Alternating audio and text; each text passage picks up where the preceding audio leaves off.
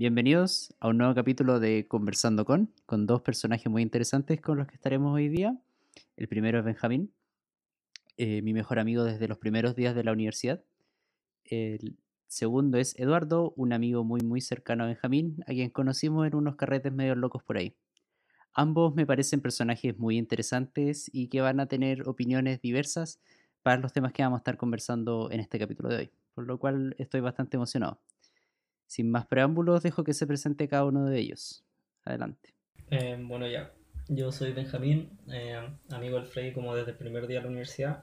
Estudiamos juntos Ingeniería Civil en Computación. Tengo 24 años. Hoy en día me dedico al desarrollo de software y a la calistenia o gimnasia, como quieran ver. Y aquí en cuarentena básicamente mi vida es eso. Trabajar, entrenar y otras cositas más y luego dormir. Em, yo creo que eso. Mm, hola, eh, bueno, como Freddy lo dijo, soy Eduardo, soy sociólogo. Eh, actualmente estoy en nada en mi vida, pero tratando de salir adelante con lo que se puede. Y, y eso, no sé, me gusta la fotografía, entreno igual con los chiquillos, siempre entrenamos. Bueno, ya no se puede, pero, se hace lo que se puede en la casa. Y, y eso. Muy bien. Eh, bueno, partamos al tiro nomás. Eh, Benjamín había contado que, que habían estado, que ustedes se juntan en las noches a, a conversar y a practicar sus hobbies. Benja me dijo que él se entretiene dibujando y tú con la fotografía. Así que quería que me contaran un poco cómo, cómo, descubrieron un poco eso, si era algo que siempre le había interesado o, o fue algo de ahora, cómo, cómo, lo han ido viendo con el tiempo, se, se mantienen en eso, ha sido difícil, fácil, un poco su experiencia con esas cosas. Dale, Eduardo, todo tuyo. eh, bueno, la fotografía siempre me ha gustado, como de, de, chico, pero obviamente uno no siempre tiene una cámara a mano y, y los claro. celulares como que tampoco eran muy buenos antes como para andar sacando fotos. ¿no?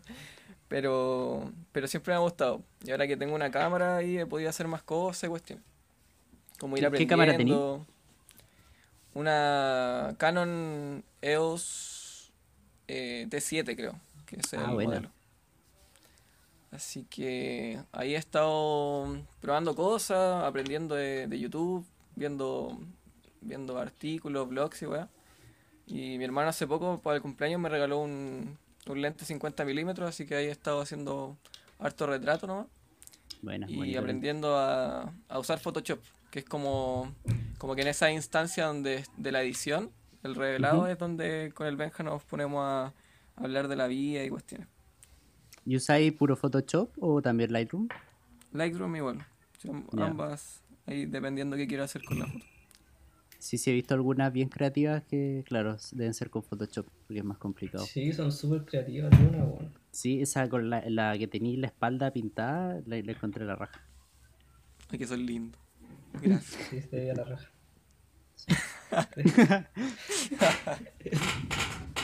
bueno, toda mi vida yo he sido un tipo que se dedicaba a cosas en el computador. Y por eso entré en ingeniería ciencia de la computación. ¿Por qué? Porque era un buen que estaba todo el día jugando juegos, como el LOL. Eh, y ahí fue donde aprendí a programar. Bueno, y luego descubrí la calistenia y ahora soy como un poco adicto a hacer ejercicio. Pero siento, siempre sentí que había una cosa que siempre quise hacer, que era dibujar, pero dibujar como digital. Porque uno, no sé, supongo por la experiencia en los juegos que hay como arte súper brígido, como, no sé, hay juegos que, no, no sé, en realidad, no, no. Como que en mi vida eh, eh, siempre fue como algo que me interesó, um, pero tampoco me creí capaz de hacerlo.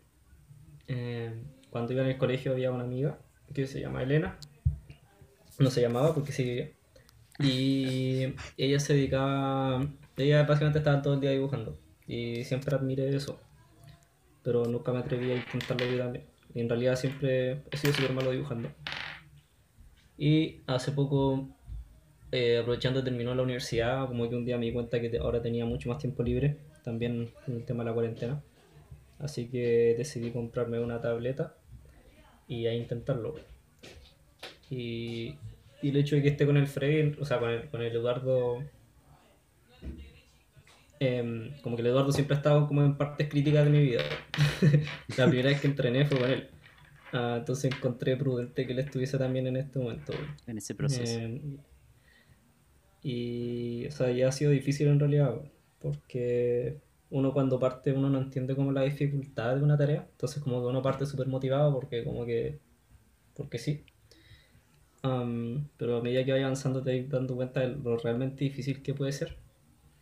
Am, y últimamente estoy tratando de superar esas dificultades, pero me ha costado harto. ¿Y, y lo estáis haciendo viendo, siguiendo cursos o como... o Estoy como- intentando hartas cosas. Em, sucede que como que todo iba bien hasta que intenté pintar y ahí me di cuenta que al final lo difícil no es el dibujo. O sea, sí, sí, es- dibujar es difícil. Pero hay algo que es aún más difícil que es pintar algo.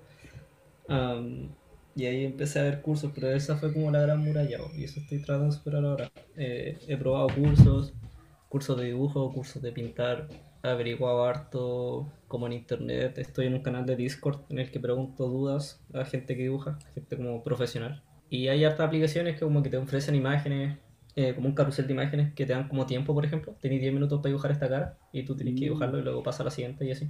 Como para para practicar? para tener una sesión de dibujo, claro, como restringida. Eh, pero eso es lo que estoy tratando de hacer. Pero aún así no sé por dónde avanzar. Pero ¿y qué, Pero lo qué es lo que más te complica de la pintura? Como el... ¿Cómo Todo. explicarlo? Como, no sé, que, que, que tenga sentido como la sombra y esas cosas. Es que lo que pasa es que desde la perspectiva de la inteligencia artificial, como que nosotros siempre hemos intentado crear redes neuronales que como que en cierta forma como que abstraen las cosas que ven y al final eso es como las redes convolucionales que ven, ¿cierto? Como que Claro. tratan de abstraer, crean como abstracciones de, de imágenes, de muchas imágenes y así aprenden. Y con esto el dibujo me di cuenta que con el cerebro pasa lo mismo, porque uno cree que sabe cómo es una persona, pero cuando intentáis dibujarla te das cuenta que no. Eh, en realidad como que tú, en tu cerebro hay como guardado una representación minimalista de lo que es una cara, Am, pero en realidad no sabes lo que es una cara. Sí, eh, pero en realidad no sabes lo que es una cara. Cuando intentáis dibujarla no sabes lo que es una cara. No sabes dónde va una oreja, no sabes dónde está el ojo. Es súper cuático. Eh, no sabes cómo funcionan las sombras. Todas las cosas que tú dais por sentado, que tus ojos ven y entienden, en realidad en tu cerebro queda muy poco de eso almacenado. Entonces, Claro. Sí, pues porque ¿Cómo es como la red que se queda con los detalles más importantes nomás. claro, o sea, lo que te sirve para vivir. Pero Claro. Un, humano no necesita dibujar para sobrevivir. Entonces, en efecto. Claro, pero en teoría entrenando debería deberíais tener nuevos pesos en tus redes para aprender esas Claro, cosas. en teoría, bro. pero es, es, es complicado. Claro, pero Sí, y, pero- y- Quiero hacer una acotación, sí, que, que si bien la- como que dice que le, le está costando y todo, yo la otra vez le hice un collage cuando estaba como medio desmotivado, de que no avanzaba y la weá, pero un collage como de los primeros dibujos que empezó a mandar hasta, hasta como el último que mandó. Y el cambio era pero, pero terrible brígido, así llevaba como dos semanas. Como Mm, que si- haciéndolo como que en verdad se avanza. weón. claro, Así que, no le ponga color. Es que es, que es complicado porque am, es, es, es una tarea que cansa demasiado. Em, tu cerebro, como yo realmente quedo muy cansado eh, por cada dibujo que intento hacer. Y, y ¿cómo decirlo? Como que es, es difícil estar dos horas dibujando una mierda que queda horrible y decir, esto me va a llevar por un buen camino. ¿Cachai? Como que no es, no es trivial pensar de esa manera. Entonces, pero no lo sentís como, como un poco reflejado cuando empezaste a entrenar, que, la, que tampoco la, que al final el, el lograr trucos, sacar fuerza, cosas es un proceso súper lento. es que, no, claro, es, es un proceso súper lento. Em, y, y por eso mismo no he parado, ¿cachai? Pero con la calistenia también me pasó eso en algún momento. O sea, hubieron momentos en los que yo paré, eh, pa- principalmente por lesiones, cosas por el estilo, en que lo avanzaba súper lento. Ah, así que yo creo que voy a seguir nomás. Sí. Igual que la, la calistenia de cierta forma me enseñó eso, que no las cosas que valen la pena como que toman mucho tiempo. Claro. Entonces, de aquí a que yo dibuje bien, así como que yo pueda mostrar un dibujo la gente diga, oh, el conchetumare brígido, bueno, son como tres años, yo creo. O sea, yo por lo que veo son como tres años. Y tres años exacto. O sea, yo tengo 24 a los 27. Tres años antes de Va tener estar un hijo. subiendo, va a estar subiendo su primera foto a Instagram a los 27 años. Eh, claro, la- yo en este momento tengo tres posts de Instagram. El cuarto se viene en tres años. ah, no, el cuarto se viene en un rato con, con la moto. A ver quién llega primero, si la la moto o el dibujo. Veamos quién sea primero. ataúd Si yo con rueda o el dibujo. Con rueda. Y, y, y a partir de eso mismo, cuando como que ustedes, o sea, porque supongo que Tedu también a veces como que tienen, no sé, o sea, no sé, sus momentos como de desmotivación quizá, o, o que no quieren, se, se obligan en cierto modo a hacerlo para mantenerse constantes, o, o si da paja no nomás. He hablado mucho ya yo. Eh, eh, ya en mi caso, puta, ahora últimamente estoy como más, más motivado como en todo. Como en general, es como, como el weón que quiere aprovechar la cuarentena, ya ese soy yo. Sí. Como que ahora trato de motivarme siempre en todo, pero, pero claro, igual llegan como su momento de, de más no tener ganas, es como no saber qué hacer, como no tener la creatividad para hacer algo Ah, claro.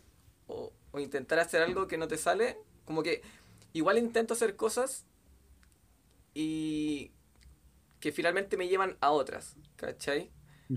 Como que igual tengo esa, esa forma de verlo, como ya, a ver, voy a intentar esto, esta es mi idea, y si no me sale es como, puta, será, po. Como que quizás sale otra cosa. Claro, una derivada. de Y me ha pasado con varias fotos, así que hay que solo hacerlo.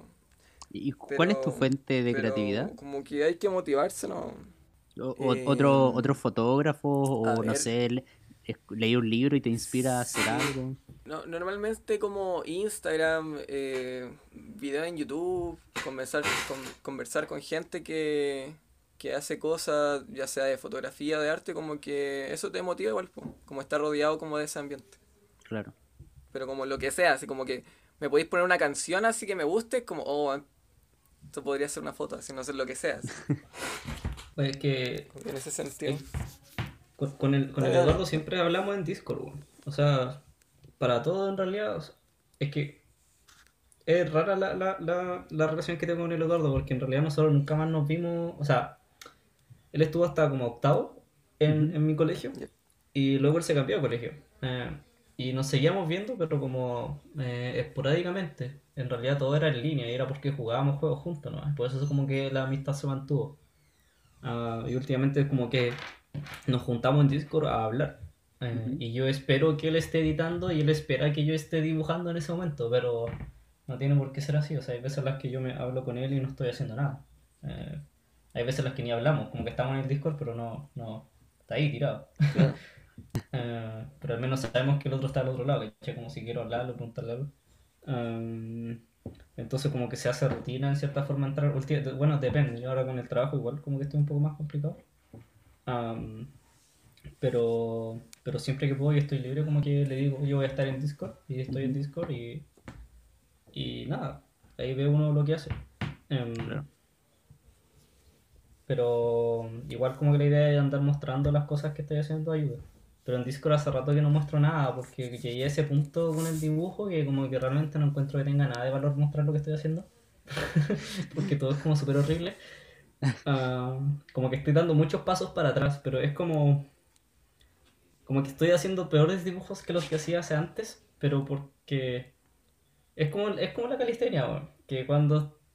eh, no sé, como que hacía una dominada y luego quería sacar el muscle up. Claro. Ah, y, saber muscle up y no llegué a ningún lado. Y en realidad tenéis que dar como pasos para atrás y decir, sé que no debería ser dominada, Claro. podría ser australiana y como que reforzar ciertos puntos. Sí. Um, sorry con los términos de calistenia, pero... No, sí. Um, sí, que no, no sé quién va a escuchar esto. Bueno, pero eso, eso me enseña un poco, como que hay veces en las que hay que volver atrás y replantearse un poco qué es lo que uno está aprendiendo. Me di cuenta un día, hace poco, que en realidad tú no puedes pintar si no sabes cómo funcionan las sombras. Entonces dije, bueno, debería dibujar solo cosas en blanco y negro. Em, Pintar sombras, saber pintar dónde va a haber una sombra, qué, cuál va a ser la- lo, lo fuerte de esa sombra, si va a ser luz, si va a ser oscura, si va el degradado, to- todas esas cosas. Y una vez que uno domine eso, recién como que ahí te podéis plantear la idea de pintarlo. Pero Pero es sí, difícil igual- porque como que uno ya quiere pintar, ¿cachai? Quiero pintar. Sí, pues sí, de hecho, a mí me sorprendió que, sal- que verte tan rápido pintando o hablando de pintar. Sí, no, no, es todo un mundo. Pero es que ah, yo lo, lo hice porque no entendía la dificultad, ¿cachai? No, Claro. no, no, no, no dimensionaba lo complicado que era, y, y es súper complicado. Y, ha- y hablando de esto mismo, eh, pero un poco más como global, ¿cómo creen que, que cuáles son los pasos, qué se debería hacer si uno quiere formar en el fondo una disciplina para lograr algo? Ya sea, bueno, en tu caso, Benja, con la calistenia, eh, o con estos mismos que están haciendo ahora, porque igual es fácil decir cuando ya lo hay logrado, como, no, tenéis que ir a hacerlo todos los días, no importa lo que pase. Pero para alguien que, es que claro, cuando ya, ya lo tenéis dominado, eh, es fácil decirlo, pero. Pero para alguien que Eh. no. Que- nunca lo ha intentado. Dale. Pucha, yo creo que tiene que ser algo que te guste. Si no es algo que te guste, no lo vayas a lograr ni aunque como que pues, te obliguen ahí, te sentís tres horas, no. Te tiene que gustar para que te motivís, po. Como para que te estés como culturizando siempre de- sobre lo que está pasando, lo que están haciendo otras personas. Y si como si uno en verdad quiere hacer algo y como que se, se motiva, y aparte de decir como "Oh, lo voy a hacer todos los días, yo creo que tenéis como que pensar siempre en como lo hagas o no, como tratar de re- relacionar tu- tus cosas con, con el tema que, que quería aprender. O la fotografía está en todos lados, ¿cachai? Como que es fotografía muy casual y hay otra como muy producida. Y si Claro. uno se pone a ver, por ejemplo, no sé, pues yo antes de, de como de saber sobre fotografía como tal, como de no solo apretar el botón, eh, me di cuenta que hay como un trabajo detrás como muy cuático, el tema de la composición, la sombra, los colores, que, que si no lo cacháis como que veía una foto y no, no entendí nada, es como puta de una foto, ¿cachai? Claro. Pero ahora no, pues ahora como que tú decís como, Juan, cacha, con esta pared podía hacer tal cosa, como que tiene unas líneas que, que te pueden dar una buena composición, o cosas así, ¿cachai? Como que cuando tú ya te, te interesas por algo, como que lo llevas más allá. Y ese estar más allá como que te pone atento a todo. Claro. Entonces, Pasa a ser parte de tu vida. Claro, esa es la idea. Si queréis lograr algo, como que no es necesario que lo hagas todos los días, pero sí que, que pienses en, en ello todos los días. Como que, si algo de verdad te gusta, claro, como que es, es, es parte de ti, como caminar. Tienes que caminar así pensando en todo. Pero, pero eso lo, lo veo yo así como, si quieres como triunfar en algo, como tratar de, de hacerlo parte de ti, ¿no? Así, así de poder avanzar.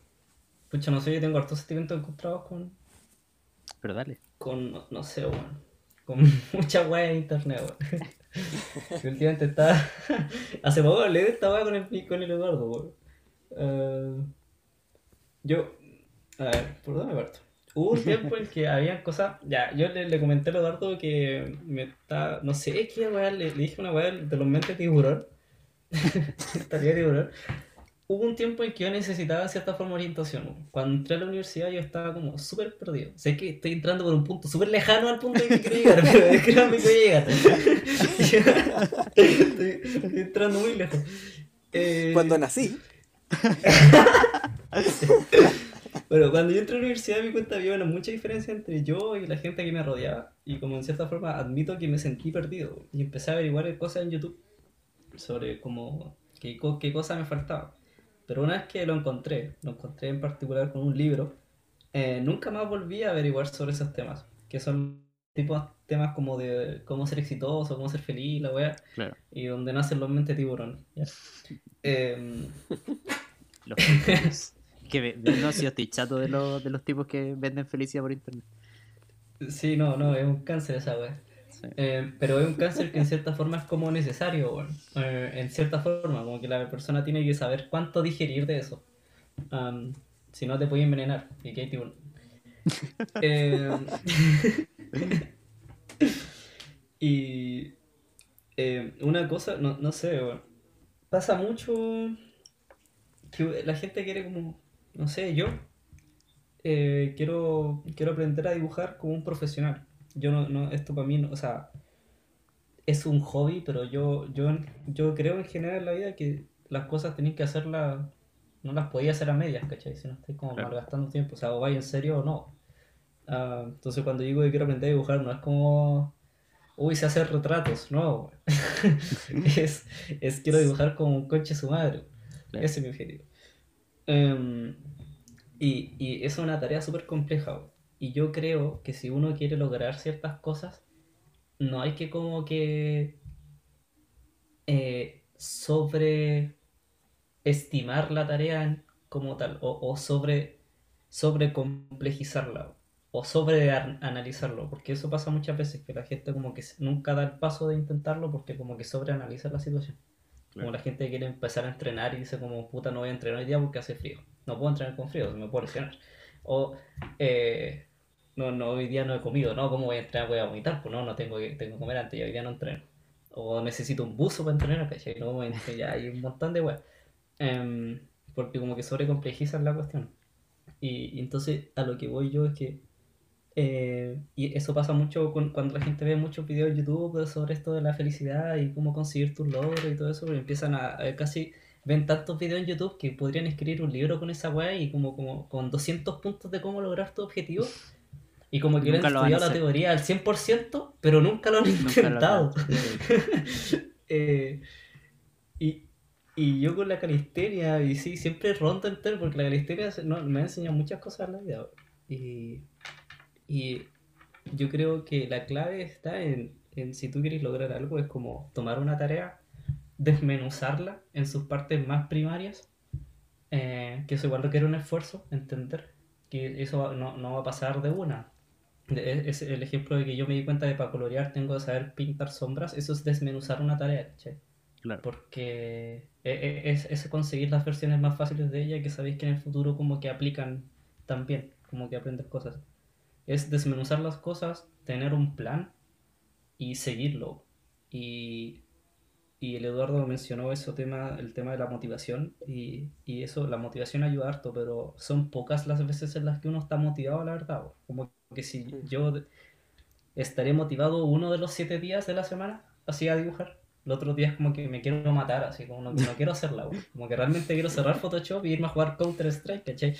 Pero em, yo creo que el truco está en, en hacerlo igual, que es precisamente lo que tú dijiste que no había que decir. Claro. Pero, y por Eh, ejemplo, tener una, como una meta o, o algo que te recuerde como lo que quieres lograr. Yo no tengo cosas que me recuerdan lo que quieren lograr. Yo tengo cosas que me recuerdan lo que no quiero ser. Onda, si, si un día yo no quiero entrenar, sé que en el futuro me voy a lamentar por ese día que no entrené. O me pongo en la balanza así, como que me daría más paja, entrenar ahora o saber que no entrené. Claro. Porque eso igual me produce una wea, así, saber como que ese día no hice nada. Ah, y cuando lo pongo en la balanza, el sentimiento que me da el saber que no hice nada es mucho más malo que el entrenar mismo. Ese es como mi truco para, para lograrlo los días. Más ahora que está en invierno y tengo que salir como a pata pelada al, al patio y estoy cagado frío. Ah, y generalmente son ningún día como que quiero entrenar. Nunca. Yo solo Odio entrenar. no quiero... Sí, odio entrenar en general, como que me da mucha paja. Am, pero esa es la pregunta que me hago. Como, como si, si... ¿Qué, qué es, qué es peor? Ah, ¿Lo que voy a sentir después o ahora? Eh, ah, eso, te iba a preguntar que. ¿Cuál es el libro que mencionaste? Por si a alguien le, le interesa, a alguien que escuche. Bueno, entre mi búsqueda de la felicidad, reboté muchas cosas en internet. Hasta que encontré un libro que se llama Can't Hurt Me, que se traduciría como no puede, no puede dañarme. O no, no se traduce así tal, porque no hay un it, pero se entiende que está hablando en tercera Sí, persona. Entonces es como no puede dañarme o no puedes dañarme. Em, escrito por David Goggins. Y eso es un buen libro, léalo. Recomendado. O sea, Me- yo también me tengo que la vida. Yo desde que leí ese libro nunca más leí nada relacionado a ese tema, me explico. Claro. Como con eso quedé satisfecho. En realidad mi cuenta que era lo único que necesitaba. Pero... Eh, pasemos a otro tema que va un poco de la mano con lo que estábamos hablando y que es para aprovechar yo de, de, de consultarle a usted algo que me ha molestado en cierto modo estos días, que algo que me pasa es que siento que me gusta todo, que, que podría ser de todo, y, y como que veo algo nuevo me apasiona y lo típico, como que lo intento un rato y me aburre. Entonces, como que me ando como que siento que busco encontrar algo que me guste y que me apasione, pero no lo logro y de hecho hasta algún momento pensaba casi que, que era un problema mío, porque como que desde chico te dicen como, ¿qué vas a hacer cuando grande? Y, y te ponen como a pensar de que tienes que enfocarte en algo o, o siempre buscan a alguien con experiencia en una sola cosa o que sea especialista en algo. Y bueno, he encontrado que no, no que es normal, pero no sé ustedes qué piensan, si es, si es normal como no encontrar quizás nunca en la vida lo que te apasiona por completo y simplemente hacer muchas cosas, o uno en algún momento debería encontrar algo. Sonó súper triste esa parte. o uno en algún momento debería encontrar algo. O morir. Ayúdame, por favor. No sé, dale Edu, yo he hablado mucho. Ya voy, mira. Bueno, el Benja igual le comentaba esto alguna vez en la vida. Que en su tiempo, como uno de mis miedos más grandes, era que. No, por ejemplo, toda la vida me ha pasado que, que me aburro de las cosas. Como lo que estáis diciendo, como que Sí. encontré algo, pero como que. ay, y lo dejáis. Ya, normalmente me pasaba con los juegos antes. Era como Ah, que jugaba sí. mucha weá y que no sabía como. No, como que ya un ratito, cinco minutos, dos días. Es que en todas hay malo, Y- pues, igual. como- Y me pasó mucho en que tenía miedo en, en pensar en la carrera, así como, oye, bueno, y si la carrera no me gusta y, y estoy así toda mi vida eligiendo una carrera, así. Y fue como, como que tenía, tenía ese miedo. Tenía ese miedo de, claro. Pero, claro, pero cuando entraste eh, a estudiar, ¿sabías lo que querías? Eh, sí y no. Sabía que quería algo relacionado con humanidades. Ujú. Estaba, estaba entre psicología y, y sociología. Y, y, y gracias a Diosito, que grande, me elegí, elegí sociología. Y, ¿cómo se llama esto? Eh, o sea, fuera de saber lo que quería o no, como que... O sea, la, la carrera, en fin, en el final como igual me terminó como enamorando. Como que amo, amo mi carrera, así como no pudo haber sido una mejor decisión eh, en mi vida. Ujú. Em, pero no, no sé si como que no, no, no me aburrí de la carrera porque, o sea, es que aparte uno en la carrera como en general aprende muchas cosas, como que nunca es algo específico, como que todo es variado, entonces yo creo que eso me mantenía entretenido, ¿cachai? Claro. Que uno no es que, en su caso, no es que estén programando en todos los ramos, sino que aprenden de todo, de todo en general. Pero si nos vamos como a, cosas específicas, eh, como que ya pasó ese miedo, ese miedo de decir como, estoy, estoy haciendo puras cosas que dejo incompletas. Eh, eh, sigo haciéndolo, pero el miedo ya no está. Una así. Por ejemplo, con el Benja, también siempre hablábamos del tema de la programación, la importancia que va a tener a un futuro y que está teniendo ahora. Y él me decía, Juan, tenéis que aprender a programar y la weá. Yo, Juan, sí, sí voy a, pod- podría aprender. Entonces me metí un rato, me metí a ver videos. Eh, después el Benja, de, de hecho hubo un tiempo que me estuvo enseñando, así nos juntamos también en la, en, en la noche a, a programar. Y, y como que lo abandonaba. Estaba así y lo abandonaba. Y hace poco igual, pues me metí a un curso y como que el internet murió por una- un tiempo, unas dos semanas, y perdí todo el hilo. Ah, claro. Y nunca lo volví a retomar. Y, y fue como, puta, como que hubiese sido bacán seguir, pero, pero no lo hice, ¿cachai? Como que yo creo que es súper normal entrar como en ese, en ese bucle, o por lo menos para mí. Sé que el Benja tiene como otra postura en ese sentido, pero, pero, pero claro, o sea, no le veo lo malo, no le veo lo malo a, a tener que a interesarte en algo en cosas distintas. Eh, pero sí como que me hace sentir como culpable de cierta forma. Como de estar dejando tantas cosas así Totalmente como... identificado. Que me decía como que la como gente espera que, que uno sea bueno en algo, no sé. Pero en todo caso no quiere decir que no haya encontrado cosas que, que no siga haciendo, ¿cachai? Como, para mí la fotografía es algo que por el momento no creo que deje así, como, como que voy a estar siempre aprendiendo, sacando fotos, ¿cachai? Como, como que obviamente pasa con ciertas cosas, pero no con todo. Claro. Es- eso yo creo que es el tema. Pero entonces, en cierto modo, igual va a haber algo que te va a enganchar.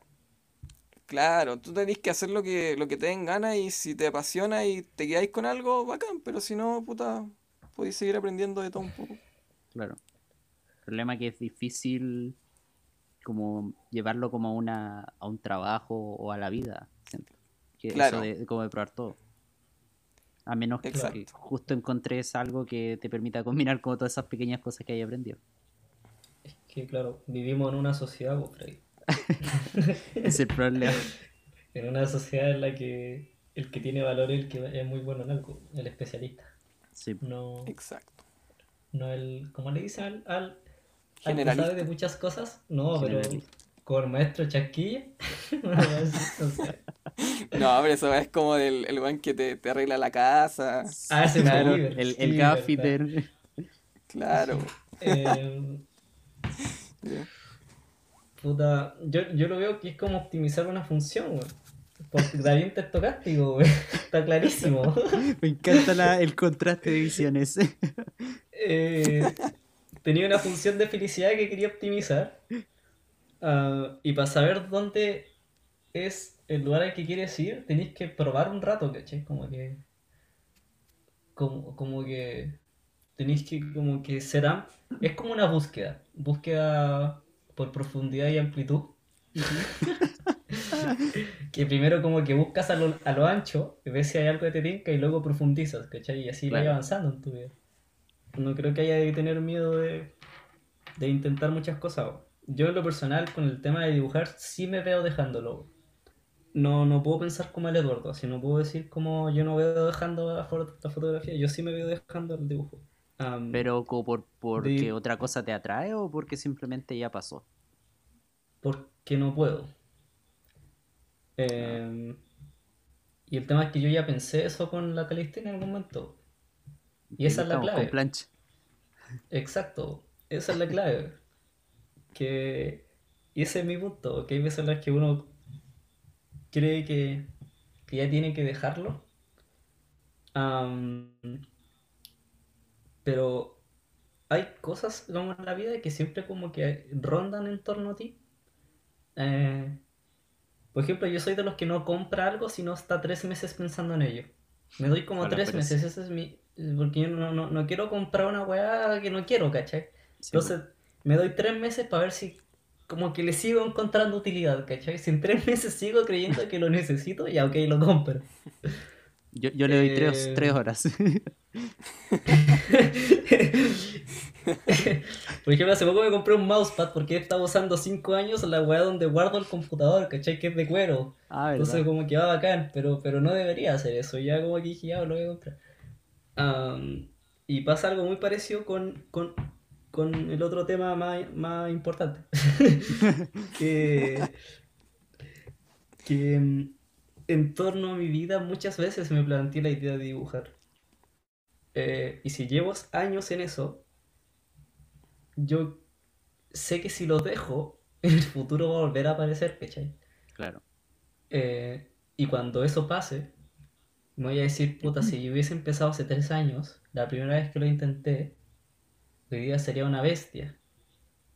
No quiero que pase de nuevo. Claro. Eh, entonces sé que va a llegar un momento en el que voy a decir, no quiero seguir. Y en ese momento necesitas apoyo de las personas que te rodean, que te digan que tienes que seguir. Y apoyo propio también, obviamente, que es lo importante. yo creo. Sí. Eh, para esas cosas importantes, sí, yo creo que como que uno no puede dejarlas. Pero para cosas, hobbies más, más pequeños que uno tenga, yo creo que hay que puro darle, ¿no? Y si, si te, si te aburrís, pico. ¿Te aburriste? No, vamos. Si lo intentaste, era para ver qué onda, pero chao. Oye, y en, y en ese momento en que dijiste como chao con la, con entrenar, ¿qué, qué fue lo que te. qué- ¿Cómo pasó ese momento? ¿Cómo lograste seguir y, y llegar donde estáis? Es que yo, yo una vez lo intenté, pero es que a mí me daba vergüenza. bro. Eso fue como en el colegio, como un tercero medio. bro. Y escapé de la situación, ¿cachai? Como que ponía, porque había mucha gente que quería que entrenase con ellos. po. Ah, y yo les decía que no, que tenía que hacer una weá mentira, weón, te puro pajero en la casa. Em, entonces, Cor- Corte, corte. eh, eh, y así como que lo evadí, po. Y dos años después me puse a entrenar, no, como dos, como tres en realidad. Y dije, puta, si hubiese empezado hace tres años, hoy día sería una bestia. Eh, pero me prometí a mí mismo no volver a que, que eso ocurriese, bro. Eh, Me, Entonces- encuentro una buena forma de, de pensar eso. es, que, es que te tiene que pasar al menos una vez para que sintáis ese dolor, porque si nunca te ha pasado no entendiste lo que estoy hablando. Pero, pero algún día te va a pasar, te voy a decir, puta, si hubiese partido antes. No, no, sigue entrenando, Eh. lo, lo he pensado. Y, y, y- eso es lo que pasa, sí, pasa mucho eso, de que la gente dice como quieren partir a entrenar y luego dimensionan que para conseguir los objetivos que ellos quieren físicos, tienen que pasar dos años y dicen como, ah, qué paja. Y pasan dos años, pues, en efecto, el tiempo avanza, sorpresa. Sí, po. Y lleg- llegáis a dos años y sí, puta, sigo gordo, what the fuck. Eh, y eso pasa, y pasan muchas cosas. Em, ¿por qué seguí en ese momento? Es que, es que, es que volví años después, po. Ah, ¿por qué lo logré? La verdad es que no sé, yo creo que ya estaba chato, porque sentía ese dolor de que debería haber partido antes. Entonces me dije, mejor, mejor parto ahora, a pesar de que sea nulo la cuestión. Y estaba el Eduardo, y el Eduardo es como, como una persona súper pura, como la mejor persona que conozco en el universo, entonces como que me apoyó. Eh, y aquí estoy día. Lo con logré. Casi maltesa. Entonces, bueno, va- me queda como lección que tengo que seguir probando de todo nomás. Exacto. Sí, es que, no sé, yo creo una cosa de nuestra generación, el hecho de sentirse así como con depresión a tope. No, va- ya vamos a llegar a ese tema, no vamos de a poco. Est- Están los temas. Ok. Eh, No, pero pasemos a ese tema al tiro, güey. ya, pasemos, ya, ya pasemos ese tema. Sí, yo lo tenía anotado así como el meme del perrito. El meme del perrito musculoso. El, meme- per- el meme del perrito musculoso. Para los que estén escuchando y no sepan, bueno, yo creo que si no sabéis porque estáis en una cueva. Está el meme donde sale un perrito musculoso a la izquierda, donde, no sé, salía un periodista en 1930 desbaratando una red de mafiosos. Y ahora un periodista de este año escribiendo un manual de cómo ganar likes en TikTok. Entonces es como un contraste de las dos generaciones. Y bueno, lo que tenía como planteado era como realmente somos como una generación más frágil, porque al final eso es lo que refleja ese perrito, el, el perrito de la derecha que está hecho y que está todo triste. Que somos como una Sí, no, generación este más meme a frágil. mí me gustó mucho, güey. Yo creo que ha sido de los mejores Buenísimo. memes que hubo en este año, güey. Porque Sí. refleja. Yo cada vez que veía uno de esos. Hubo un tiempo en que me asusté porque me di cuenta que la gente lo estaba corrompiendo y añadiendo pura mierda. Pero bien, los primeros memes era- eran muy buenos, Sí. porque reflejaban mucha inseguridad de nuestra generación. Eh, eh, el más importante era el del, cuando era el papá que llegaba y decía: Hola, cariño, ¿dónde están nuestros hijos? Y él tenía como 24 años y trabajaba y alimentaba una familia. Y tú estás aquí con 24 años. bueno, se entiende.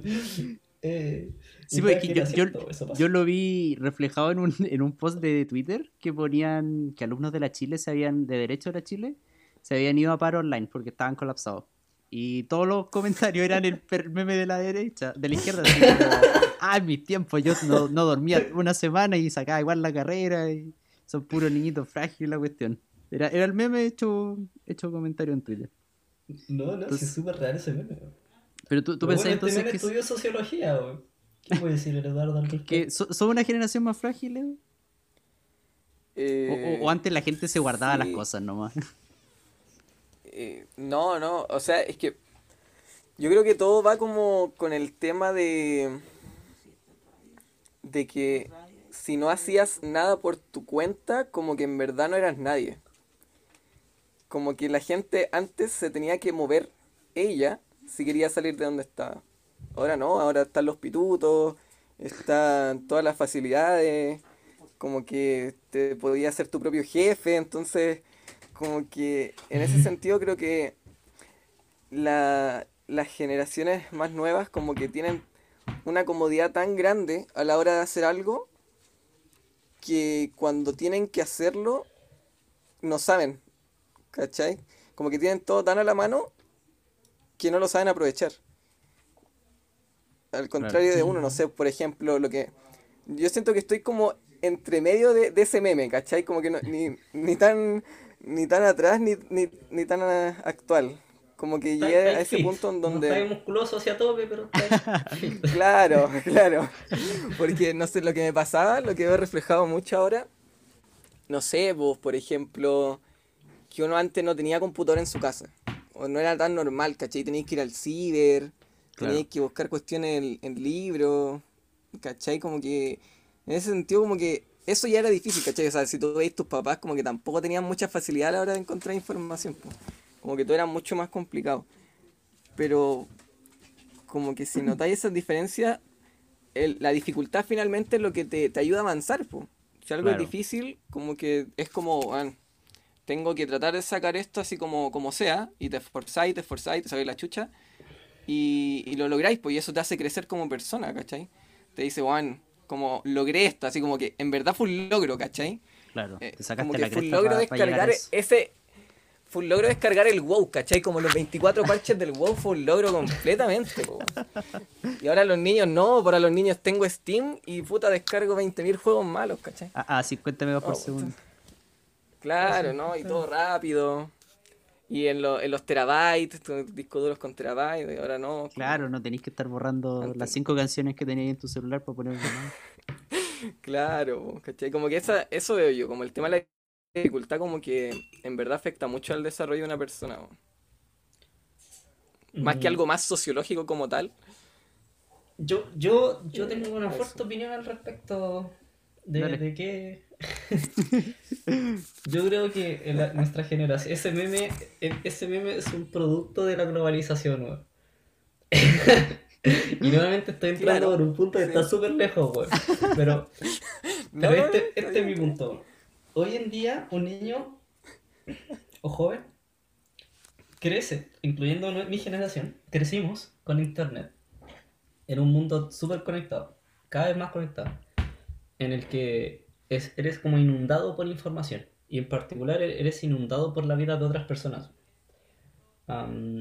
y hay tantas personas y hay tantas vidas a las que uno está expuesto en Facebook, Instagram, lo que sea. Que, y cada persona que tú ves en internet como que hace algo.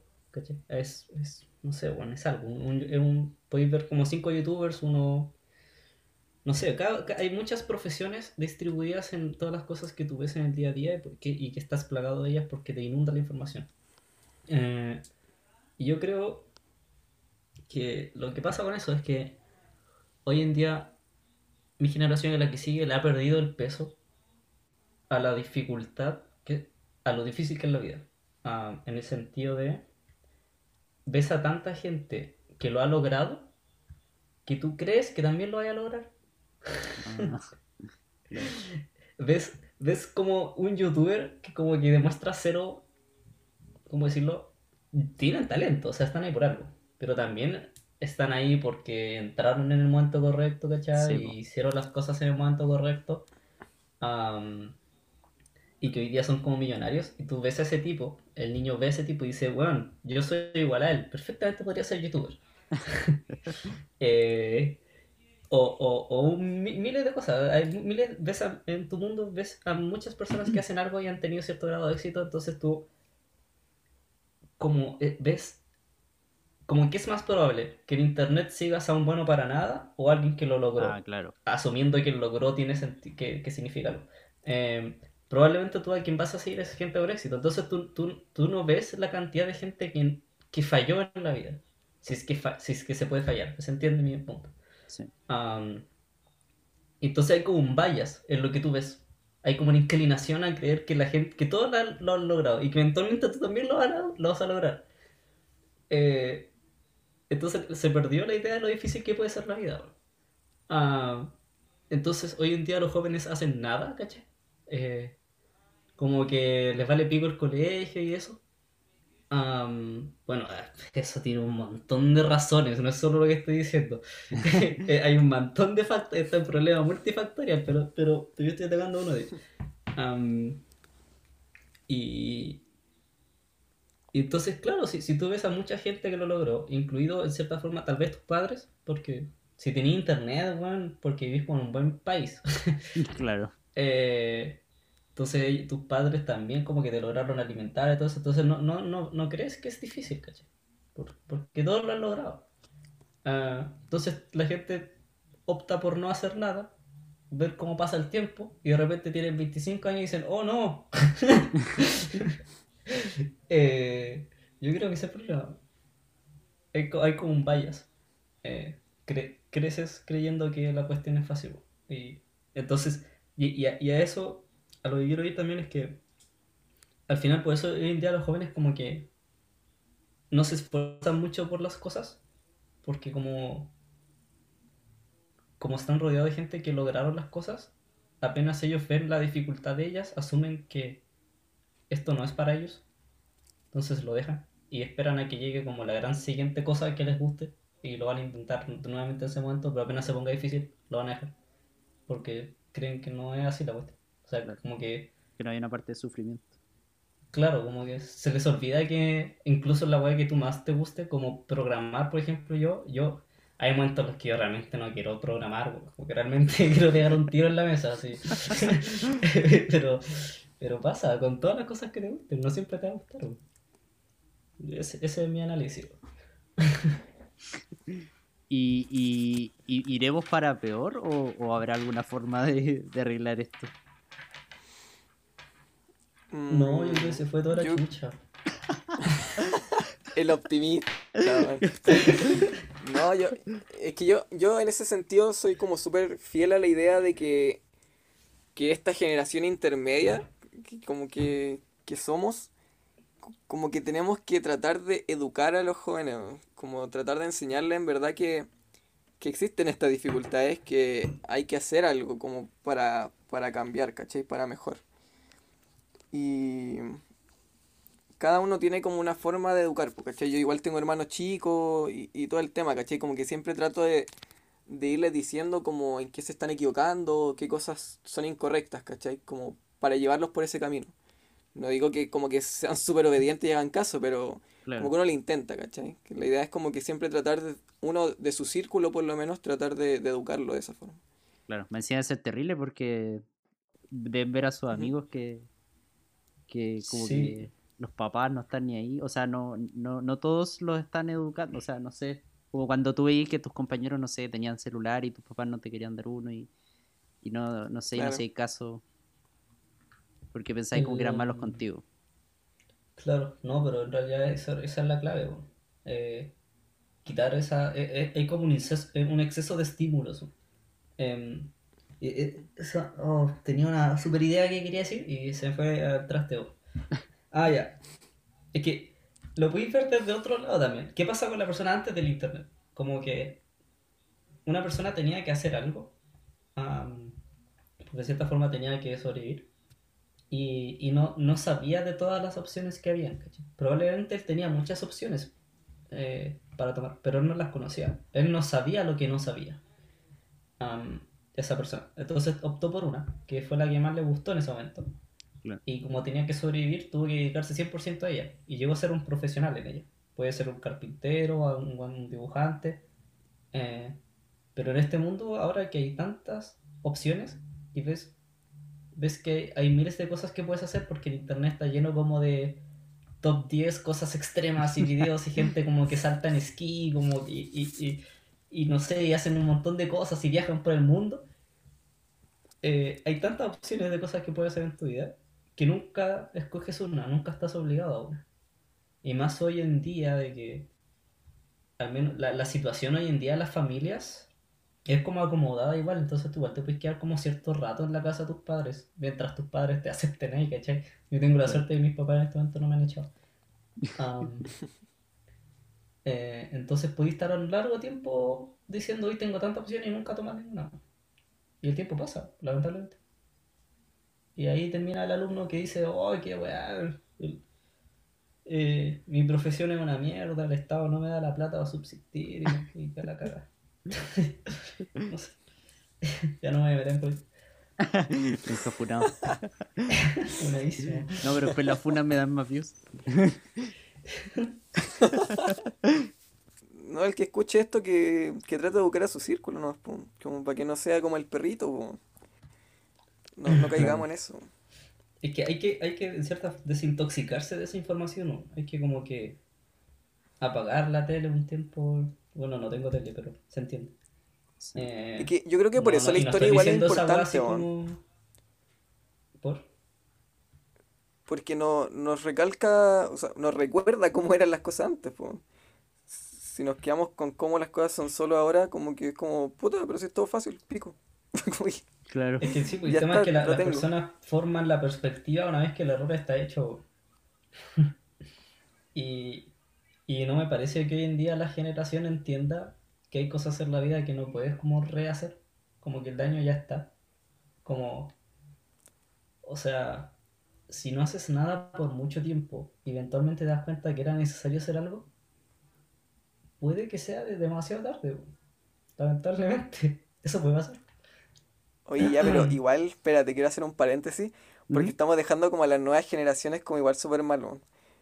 Pero no tenemos que olvidar que las nuevas generaciones igual son súper críticas hoy en día. Si bien pueden ser como el perrito, así como más flaquitos, debiluchos, son súper críticas a la hora de pensar y a la hora de quedarse con la idea de que, no sé, el tema de la, de la igualdad de género, por ejemplo, son mucho más abiertos a estas cosas que, que antiguamente no lo eran, el tema de la educación. O sea, la depresión está pero latente ahí. Eh, pero, pero claro, o sea, son como mucho más críticos en ese sentido y, y eso es bueno de la generación, que antiguamente no se da. Así que para que las generaciones No, no, también sí, no, no, claro, digo vayan que sea una mierda de generación, tan pero mal. la pregunta del Freddy era sobre la depresión. Y si, si, si el Claro, claro. real. Y yo digo que sí, el perrito es totalmente real. Sí, no, pero por si acaso, ponernos funados. No, no. Y- ah, no, que me acordé que, que justo ayer la Javi me comentaba que como haciendo un, un reflejo con la gente que nació como en 1920, o sea, o que en esa época ya, ya tenía sus 20 años por ahí, tuvieron que pasar por la Primera Guerra Mundial, después por la crisis del 29, Segunda Guerra Mundial, y como que tan constantemente, tenía como 50 años y había sufrido como un montón de cuestiones terribles. Y ahora como que una crisis, o sea, ahora tenemos una cuarentena y están todos para la cagada. bueno, no sé, yo creo que ese, eh, eh, lo estoy viendo así como... Yo creo que hay un bias en eso también. Que tal vez la gente del 1920 también decía, oye, si es una guerra nomás, eh, hace 20 años pasó tal cosa. Claro. Eh, no sé qué es porque no sé mucho de historia, pero asumo que hubo cosas peores que la Primera Guerra Mundial y que la Segunda, en cierta forma. Bueno, no, no sé si tan cercanas, No pero, creo, pero cosas no malas creo. pasaron. Ah, hermano, pero que- quemaban que- mujeres y les decían que eran brujas, weón. Agradece que eso no pasa hoy en día, weón. Hoy te funen, pero es como lo mismo. Ya, pero, Puta, no pero sé, antes weón, las cosas eran quemaban- peores. Siempre las cosas son como peores. Antes. Quemaban judíos en un campo de concentración. Creo que igual es peor. No, claro, Siempre pero queman. antes, antes, no sé, en la Inquisición también se hacían cosas terribles, weón. Eh, Siempre se han hecho cosas terribles, weón. No, sí, pues, es que eso hoy, pues, hay una cosa perspectiva en decir que ahora como que estamos alegando demasiado, porque tal vez los de antes también alegaban demasiado. Claro, pensando un poco en lo que decía el Edu de, de no dejar mal a la generación actual, igual, no sé, quizás antes la gente se, o sea, no sé si era lo correcto, ¿no? Como que se, se, se tenía que mamar las cosas, no hay que quedarse callado, como que no, no podía ir en el fondo reclamar mucho, porque en verdad no sé si tampoco sacáis algo con alegar. Pero ahora como se puede hacer más, la, la gente toma eso y lo, y lo, lo aplica, o sea, y lo hace. Sí, claro. O sea, esa es la ventaja del internet, que le da voz a todas las personas. Sí. No, pero también la desventaja porque le da voz a gente que no debería tener voz. Pero ese es otro punto. Terraplanismo. Sí, no, hay gente que no se merece estar, ser capaz de decir algo por internet, no, no deberían, no debería haber permiso para todos. Pero bueno, Pero tampoco. Claro, es que ahí entra la pregunta de, ya, ¿todos tenemos derecho a opinar? Sí, pero ¿todas las opiniones son válidas? No. No, yo Ese es creo el que tema, no. ¿cachai? Yo Claro, creo que una tú- opinión tú puedes puede opinar, hacer pero daño. Pero Pero es que- que es- es- guardártela.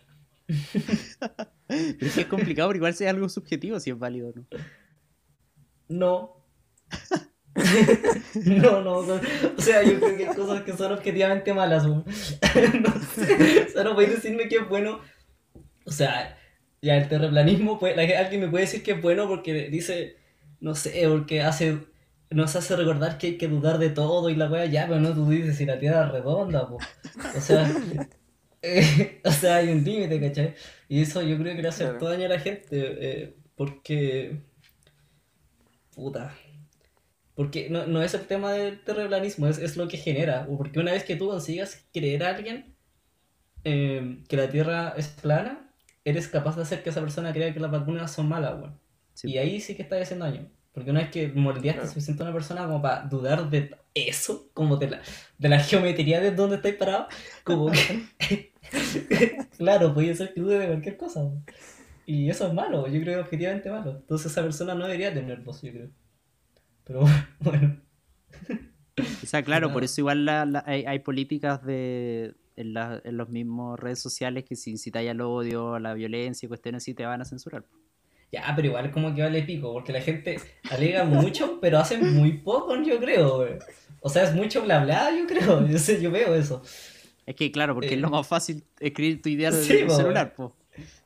que por eso. Entonces, no, bueno, depende de dónde estás. En China tal vez no es tan fácil. Claro. Pero, pero claro, entonces, no sé en realidad hasta qué punto es tan bacán. Eh, bueno, ya que llegamos a las conspiraciones, no, no, no quiero ahondar mucho en eso porque no quiero que sea un capítulo conspirativo, pero la pregunta es un poco, ¿por, por qué creen que nacen estas conspiraciones? ¿Por, ¿Porque alguien está demasiado aburrido en la casa? ¿Porque de verdad lo piensan o, o quieren sacar algo de esto? M- más que enfocándonos en los que creen, en los que inician estas cosas. Yo creo que es como un rumor. Como que mientras va pasando de persona en persona, como que va quedando la caga. como que podría ser una idea como súper piola, pero después como que pasa un weón, pasa otro, pasa otro y terminan los aliens y en todos lados. Reptiliano. Como que yo creo que es eso, así como que así se pueden dar como las conspiraciones. No creo que Yo sea como una persona que ideó, ideó todo así como demasiado bien. Eh, Dale, yo creo que también está relacionado a la generación de mierda. Que, que hoy en día como que neces yo creo que esas conspiraciones son un montón de weones que quieren sentirse parte, parte de un grupo, weón. Y están dispuestos a creer la estupidez que sea con tal de ser parte de ese grupo. Eh, porque les falta algo, weón. Les falta algo que ellos no tienen. Y, y creen que alguien más se los va a dar. Entonces, son capaces de botar a la basura la idea de que la Tierra es redonda con tal de decir, de estar en ese grupo de Facebook y que haya gente que te apoya en tu idea. Eh, y yo creo que así gana fuerza la weá. Es, es lo mismo que un culto. El culto así funciona. En realidad toman a gente que está muy débil psicológicamente, las moldean y luego el pr- proceso se repite así exponencialmente. Y nacen conferencias hueonas, hay gente hueona. Eso, yo creo que eso, en eso se basan las conspiraciones. No, no le veo más. Y bueno, estoy, sí, me estoy, me estoy hateando un poco. No, sí. Es lo Me mismo. estoy tilteando. Es la, es la idea, hablar libremente. Sí, Eh, volviendo al el- tema de internet, Ujú. como que igual es como un arma de doble filo finalmente, po, porque te permite que esas personas con ideas locas se junten, po. Sí, po. Esa es la la-. Eso no tienen que juntarse. Claro, O porque sea- después eh, terraplanistas en- eh, juntos evolucionan a antivacunas y, y van evolucionando a cosas. No, y es que Claro. evoluciona a cosas súper graves. O sea, la gente puede llegar a perder. Oh, no sé, weón.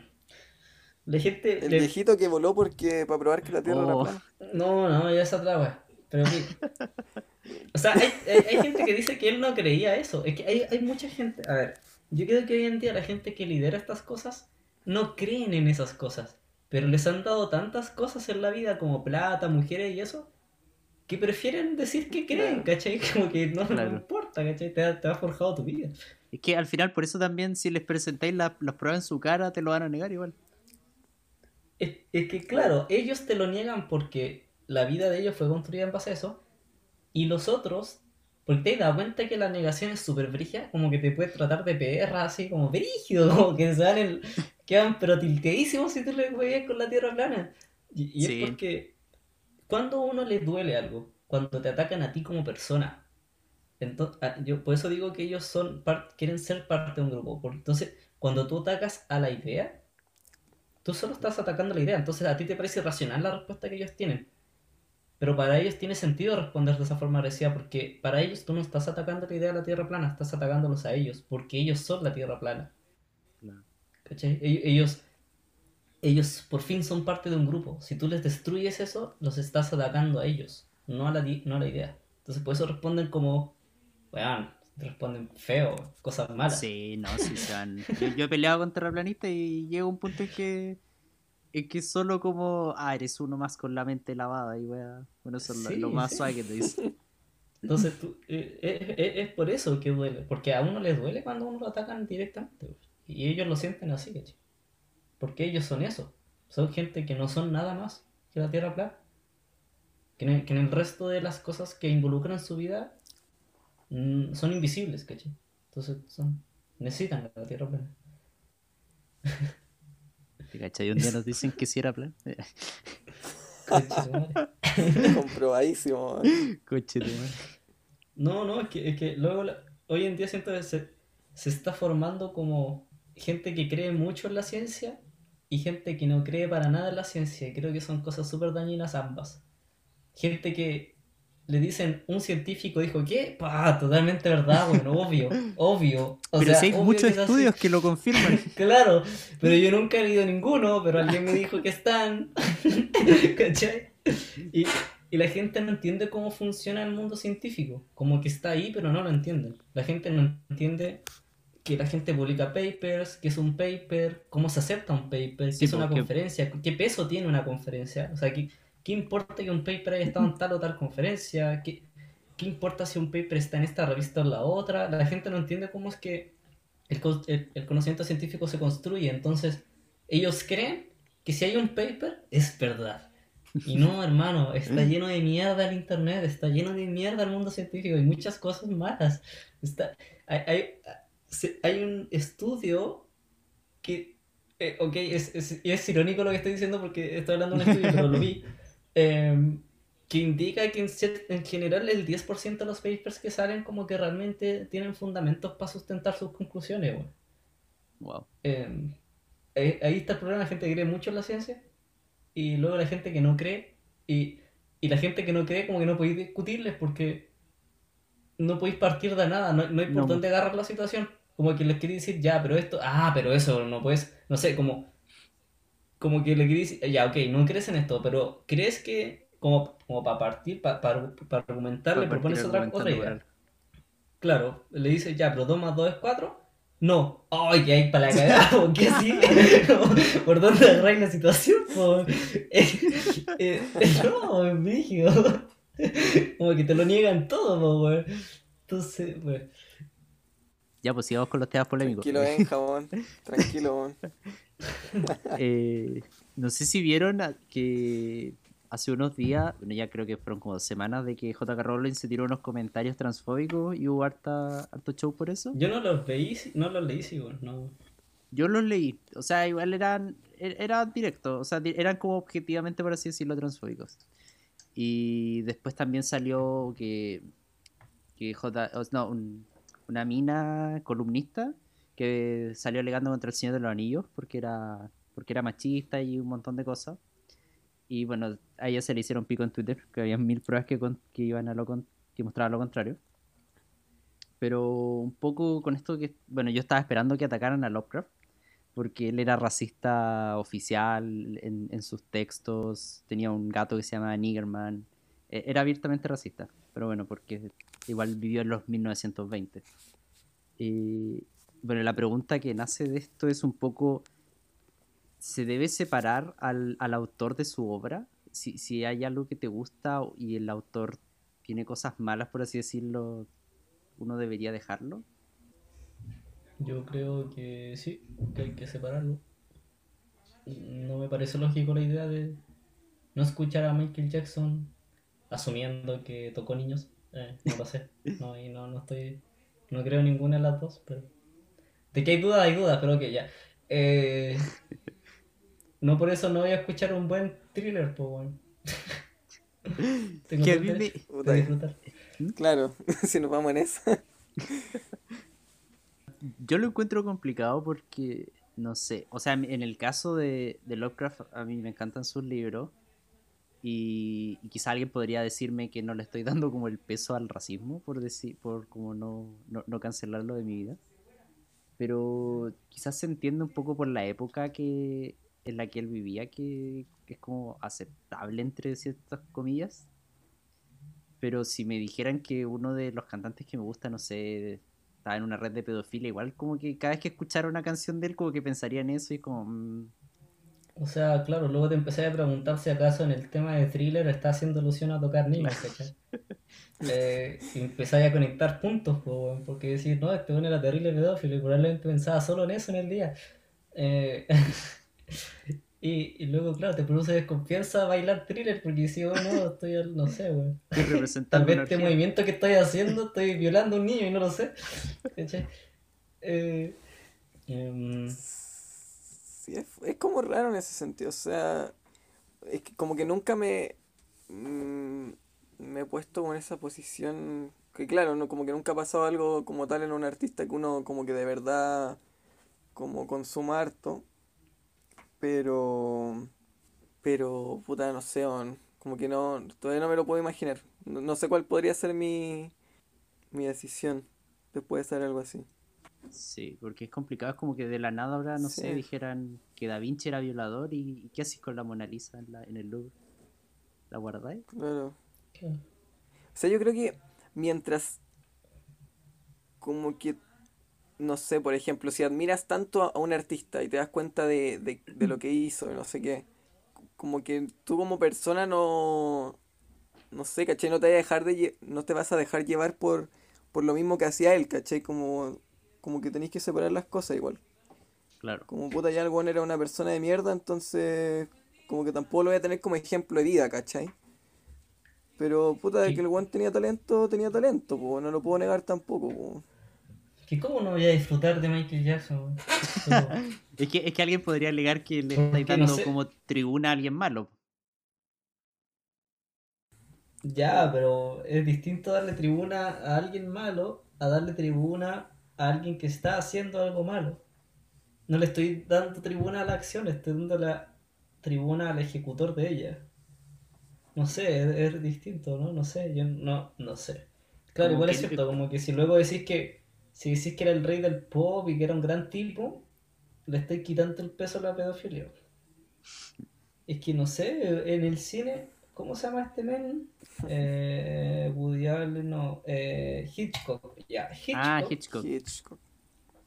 también era un hijo de puta, weón. ¿En serio? Lo sé porque yo me eché un curso de cine y ahí me Ah. Pero, pero revolucionó el cine.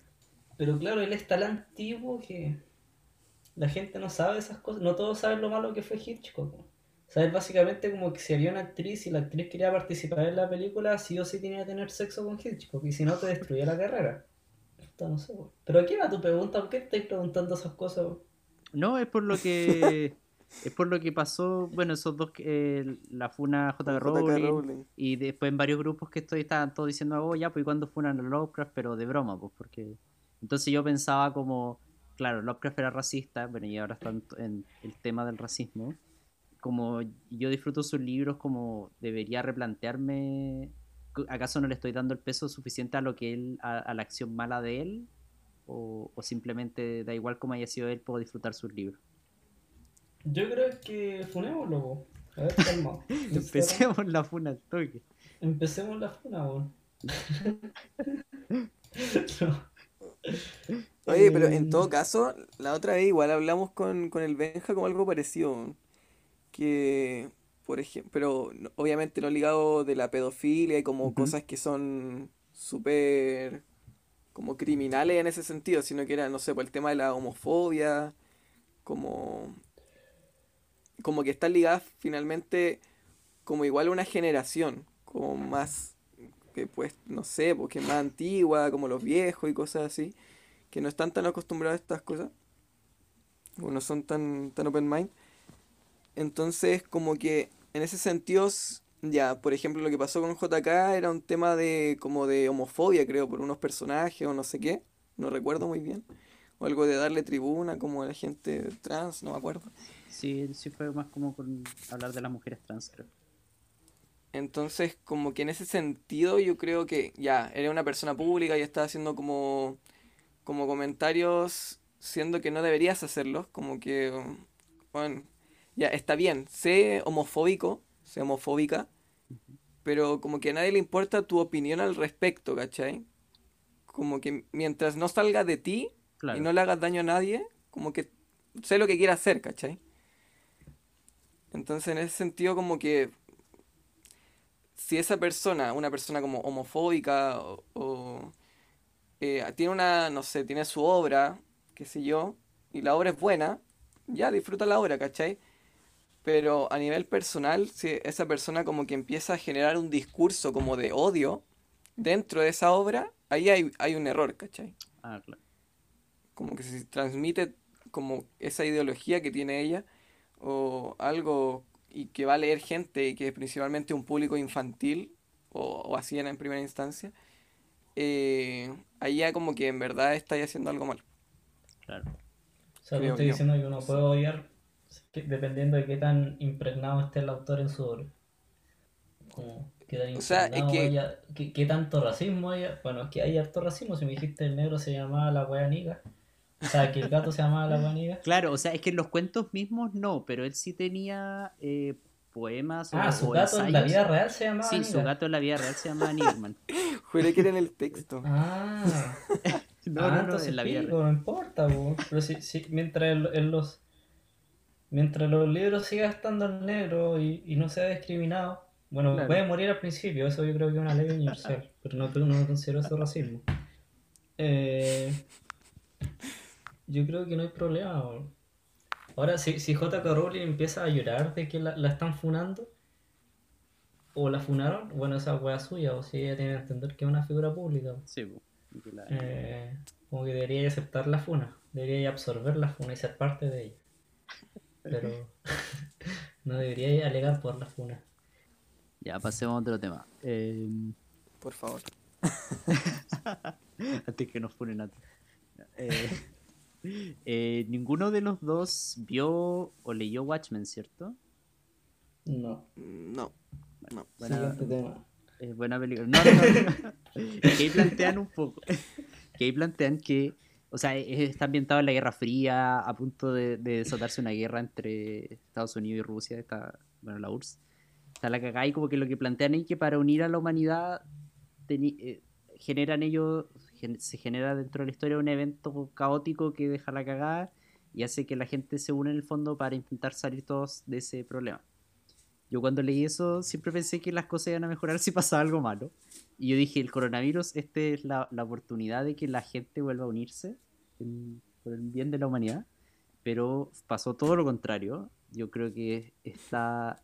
Bueno, Twitter también es bastante tóxico, pero es, es increíble. y Por cada noticia todo es izquierda o derecha, son- está todo extremizado. Entonces, no sé si... En este mundo ya no existe el gris, weón. Esa es la cosa. No, no sé si. Y la pregunta va un poco: ¿va, va a haber algo que cambie eso? ¿O de verdad va. Estamos destinados siempre a estar divididos?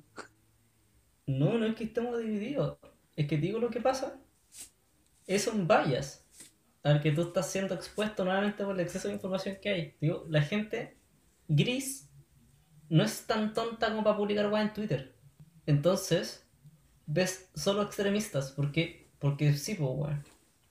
o sea, co- como solo un weón imbécil va a publicar semejante estupidez, crees que todo el mundo es así.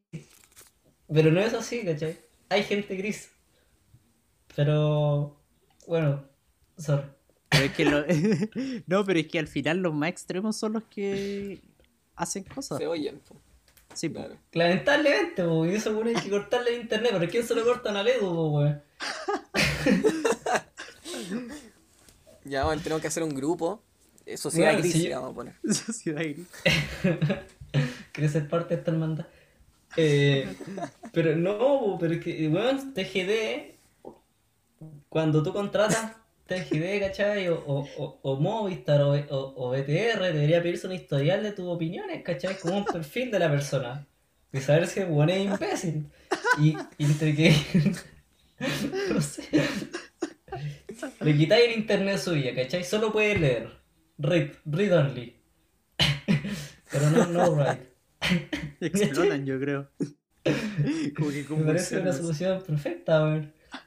Le hacía una prueba. Nuevo capítulo de Black Mirror, weón. Sí, es como capítulo de Black Mirror. No, este es el capítulo de Black Mirror. Tiene que salir del capítulo de Black Mirror, weón. Si es lo mismo que opinaba Spans, ¿no? tú para votar deberías hacer una prueba de aptitud, así como una PSU, y, y según tu puntaje en cierta área deberías como validar de que tenéis cierto como poder para votar.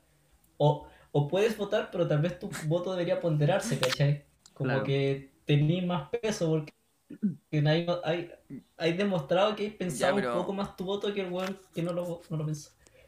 Ya, pero hermano, ahí te está yendo, pero para otro lado, pero completamente, weón. Y que Sí, no, finalmente. no sé, no sé dónde o está. sea, ¿y dónde, dónde queda la democracia finalmente? O sea, No piensa está, po, que estamos si en, no, en- no funciona la piensa- democracia, weón. O sea, que estamos no en un funciona país- cuando tu, tu pueblo no está suficientemente educado para entender el peso del voto. Entonces, Tú lo dijiste, po. Educación. Ya, po, pero Es mientras que no esa- haya, esa es hay que clave, evitar po. que la gente buena vote, po. Es que nunca va a haber educación si, si gente buena sigue votando, ¿cachai? Como un bucle. Entonces, no, yo creo que ya. ¿En qué estamos hablando? Es que, No, no pero sé, ya, que hay- sacaste el tema de... tu- Sigue, sigue con lo de la educación. Sí, o sea que, claro, finalmente, si no hay gente que, que piense para votar o para hacer cosas, para decir lo que piensa, eh, la única solución es como educar a esas personas. po. Ahora, no creo que, que porque voten por X candidato como que la educación no se puede mejorar. Como que la parte de la agenda pública como que debe tener como como una idea clara de que la educación se, está, se debe mejorar. Y bueno, han habido marchas desde el 2000... ¿2000 cuánto? No me acuerdo. 2006. 2010, no sé. 2006, ¿cachai? Ahí los pingüinos Sí, a lo maldito nomás como podían. Y, y bueno, y todavía no, como que no se hace nada así como que tú digas como, bueno, lo logramos, ¿cachai? Entonces, claro, está bien que uno piense como, bueno, este culiado es súper enfermo, ¿cómo va? O sea, espero que no, no se malinterprete esto como, Sí, como, sí, como un insulto, pero, pero ¿cachai? Como esa si persona va a votar ¿qué si no... No, pero para personas con, con, con condiciones especiales. Ah, Eh, ya, ya. Para, para la gente que, que realmente es como, como, no sé, como, como ignorante en ese sentido, que se la da de- el que sabe, pero en verdad no sabe ni mierda. Eh, a, a eso me refiero como, como enfermo. Eh, pero esa gente, claro, que al final no, no sabe votar y no, como que no debería tener voz, por así decirlo, lo que, lo que dijimos, no... Ya me perdí, weón. El punto es que, es que necesitamos educación, porque si no nunca vamos a poder generar el cambio. Y, y va más allá de que, de que exista un voto como tal, como, bueno, independiente de quien esté como de presidente, la educación tiene que cambiar. Como que no, no creo que, que, que sea como, como una justificación de que un candidato eh, pueda, pueda trabajar con la educación y otro no. No, no creo que, que sea No, no, si son muchos foco. factores los que afectan a la educación, sea una mierda, weón. Eh, no es el voto de un weón, pero. Pero por algo hay que. Es que es un bucle, ¿cachai? Y siempre tú para romper un. Mira, a ver. Es una analogía como esta, weón. Sumonte. tu bicicleta. ¿Te ha pasado que tu bicicleta se le salía la cadena? ya, voy a llegar a algo Ya. importante, ¿ya? No crean que me fui a la chucha. Los Siempre romanos... partía la chucha, weón. Tú para poner la bicicleta, ¿cierto? Como que dabas vuelta la bicicleta, la ponías como de cabeza y ajustabas eso. Y uno, yo siempre jugaba con la, con la rueda de la bicicleta, la hacía girar súper rápido. ¿Ya? Ya. Eh, porque queda libre, por la voy a girar. Ujú. pero tú para frenar esa bicicleta tenías que, con tu mano, agarrar rápidamente la rueda y quemarte un poco para frenar esa rueda. ¿Ya? En la vida, yo creo, cuando tú estás en un bucle, alguien tiene que hacer el trabajo sucio para que ese bucle detenga. Y a esa persona se la van a funar. Pero él rompió el bucle. Y el bucle, yo creo, uno de los grandes problemas que hay hoy en día es que todos pueden decir algo. Y yo creo que eso tiene que parar. Hay gente que no tiene que tener voz. Para nada. Ni para el voto. O sea, ya que voten para que estén tranquilos, pero que su, su- su peso sea disminuido en un 10%. Alguien tiene que hacer ese trabajo. Pero ya, ya. No, si igual eh, quiero hablar de la educación, güey. Eh, pero no sé de qué cosa. ¿Qué queréis que diga la educación, Freddy? Pero ¿Cómo podríamos, cómo se puede generar el cambio al final? Porque, porque como dice Ledu, es algo que lleva sus buenos años intentándose y... O, o po- ¿Por qué otros países lo logran y nosotros no, por ejemplo? Puta, yo de- hablando desde como, co- como lo que lo que estudié, eh, esto, si bien habla de política, es como es algo cultural finalmente, eh, porque engloba la, la educación y cómo finalmente piensa la, la sociedad. Y a nivel, es que en Chile ha, ha sido súper complicado el tema de la política por el tema de, bueno, principalmente la dictadura. Y, y cómo se ha ido como cada vez más dejando, bueno, desde la dictadura hasta ahora los partidos que tenemos y los políticos que, que en verdad no, no representan a nadie, ¿cachai? Claro. Entonces la poca representatividad que tienen y que han venido teniendo a lo largo de los años ha generado que la gente se desinterese de la política. Y si no hay interés en la política, no hay interés por educarse en la política. Entonces eso va generando ese, ese bucle que, que dice Benjamín, que alguien tiene que hacer el trabajo sucio. Y que claro, la única forma de generar este cambio, creo yo, es que empieza a haber un interés por la política, como que una verdadera educación. Y lamentablemente, eso tiene que partir desde la casa. Claro. Pero si vemos nuestro e- ejemplo, o sea, por lo menos en mi caso, en mi casa no se habla nada de política. Como que muy rara vez he escuchado que hablan de política en mi casa, ¿cachai? Yo crecí, crecí sin saber nada de política, así, in- increíblemente. Y, y bueno, y mi carrera como que todos tenían una postura política, como que todos hablan de política, y yo como, weón, no tengo idea de nada de lo que están hablando. Y, y, y fui aprendiendo como por, por necesidad, así como por ser parte de, de esas conversaciones. Claro. Y porque algo que obviamente uno tiene que aprender como ciudadano, ¿cachai? Como que ahí me di cuenta de la importancia porque nunca lo aprendí en mi casa. Pero finalmente tenemos que ser parte de, de, de ese cambio, como decía, de educar al- al- a, lo- a los más jóvenes en que es importante saber de política, ¿no? saber lo importante que es para generar cambio dentro de la sociedad. Sí, yo, yo soy parte de esa gente que no sabe nada de política hasta el día Yo también. O sea, yo estoy cegado porque mis papás eran fachos, entonces era lo único que escuchaba. Uy, Pa' que mí, aquí pa' en mí. mi casa, weón, es extremismo, pero a tope. O sea, mi, mi papá es súper extremista en el sentido de que es difícil discutir con él algo. weón. Eh, entonces, como, y habla, y es todo el día política, cada vez que bajo a la cocina está escuchando alguna weá de, o de los comunistas o de, oh, conchetumare. Entonces, sé, con mi papá hablo súper poco últimamente porque sé que toda conversación que yo tenga con él, eventualmente, y aunque suene estúpido y que, y que suene que estoy exagerando, eventualmente va a caer en el comunismo. Entonces yo evito hablar de los temas, no, es que te lo juro. No, sí, sí, Eh, también me pasa. pa- pa- mi, mi- mamá a veces dice como, no sé, vio a alguien en la calle y, y decía, no, tiene el pelo largo, debe ser de esos comunistas, así. Entonces, es así. entonces esa cosa a mí me enferma, es como un ambiente tóxico y, y me hace no querer meterme en la política porque si no quiero... Ya, ya estoy chato de la wea, ¿cachai? No, que no, lo, lo encuentro súper imbécil. Seguir hablando los comunistas hoy en día cuando ya está demostrado que esa wea no funciona, ya podemos seguir. O sea, mira, ya, acabo de decir algo súper derechista. No, no, no es derechista, es sentido común, weón. Ya. eh, No, sí, según yo, con, según yo, o sea, yo, yo no creo que el comunismo no, no va a funcionar por la raza humana nomás, porque, es- porque no... Sí, no, sí, sentido común, si la buena funciona. Pero no, no sé por qué la gente. Hay una guerra interna, como una guerra invisible que yo no sabía que estaba, que entre los de derecha y los de izquierda, que ya no tiene razón de ser bueno. Hay, problemas, hay otros problemas. No sé. Sí, a- a- de hecho, con eso nació este tema, porque yo pensaba que ese tipo de Sí. cosas iban a desaparecer. La verdad, estaba hablando de eso. Sí, ah, Eh, sí, eh, no.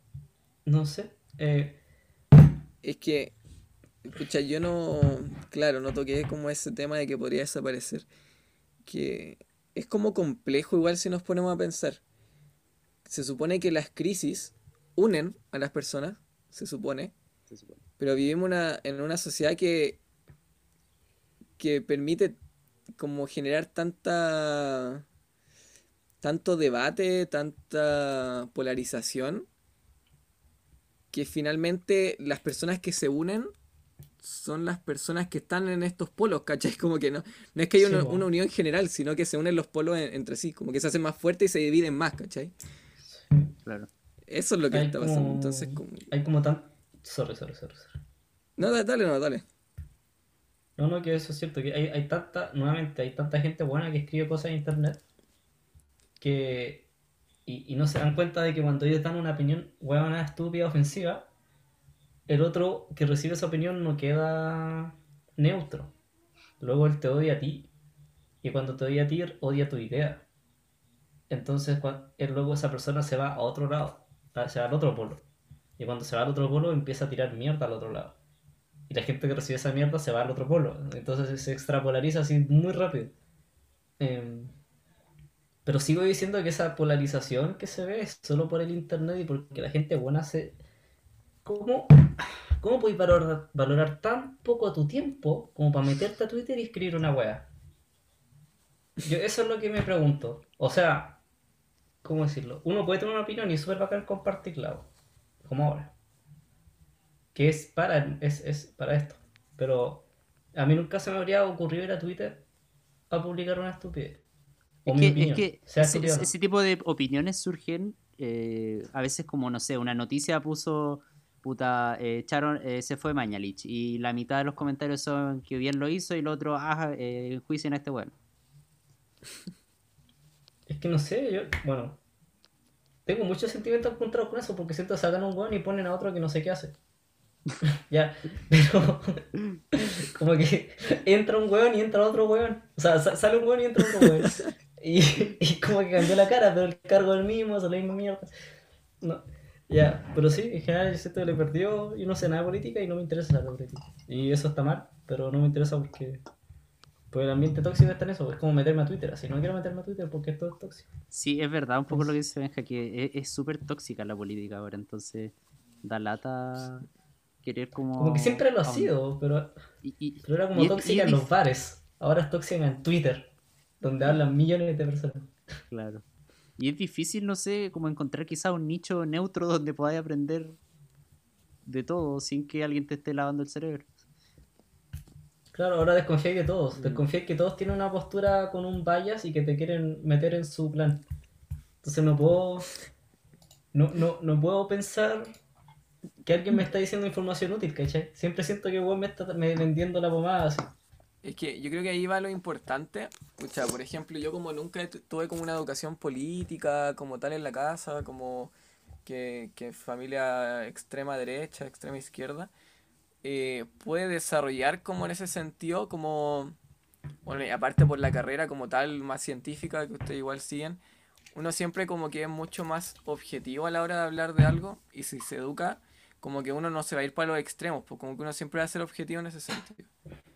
Entonces, como que la única forma de educarte viene encontrar a alguien que no te, te intente vender una postura, sino que te hable en general de lo que se ha hecho, de lo que se ha hecho bien y lo que se ha hecho mal en los dos lados, ¿cachai? Como alguien sin, sin la idea de que, weón, nosotros hemos hecho todo bien, weón, y, y por eso estamos súper bien acá, weón. Sí, es difícil ¿Cachai? encontrar esa referencia, weón. Sí, Y el tema es que la Sí, gente que tiene esas referencias es suficientemente, repito, y, quiero ser fácil esto muchas veces, la gente que vale la pena no escribe weas en Twitter, weón. O sea, sí, algunos sí, porque son divulgadores, ¿cachai? Se dedican Claro. a eso. Claro. Pero la mayoría de la gente que no es divulgadora y que hace algo de su puta vida, no está en Twitter. y no está en Instagram. Y no está en Quizás debería suscribirme a un canal de YouTube de divulgador de política para aprender con el tiempo. Podría ser, pero Puede me ser, haría ¿no? paja. Sí, Hay no, que no lo había pensado. Hay que buscar uno. Hay que buscar uno bueno. Sí, es que, es que da paja, pero ponte tú. Es que quizás YouTube sería más entretenido porque, por ejemplo, la, la historia de Chile en el colegio la odiaba, porque lo enseñan terrible fome. Y no sé, después encontré una banda de música que hablaba sobre historia de Chile y, y aprendí un montón.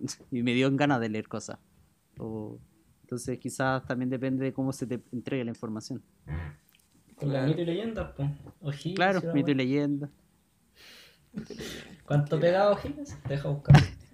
Eh, ya que estamos con estas cosas de coronavirus y, y desastres, ¿qué creen que va? Bueno, ahora estamos en coronavirus, después se viene la recesión si es que ya no empezó. ¿Qué creen que va a ser lo que más va a cambiar en la vida o en las personas después de que pase todo esto? Porque dudo que vaya a quedarse todo tal como está.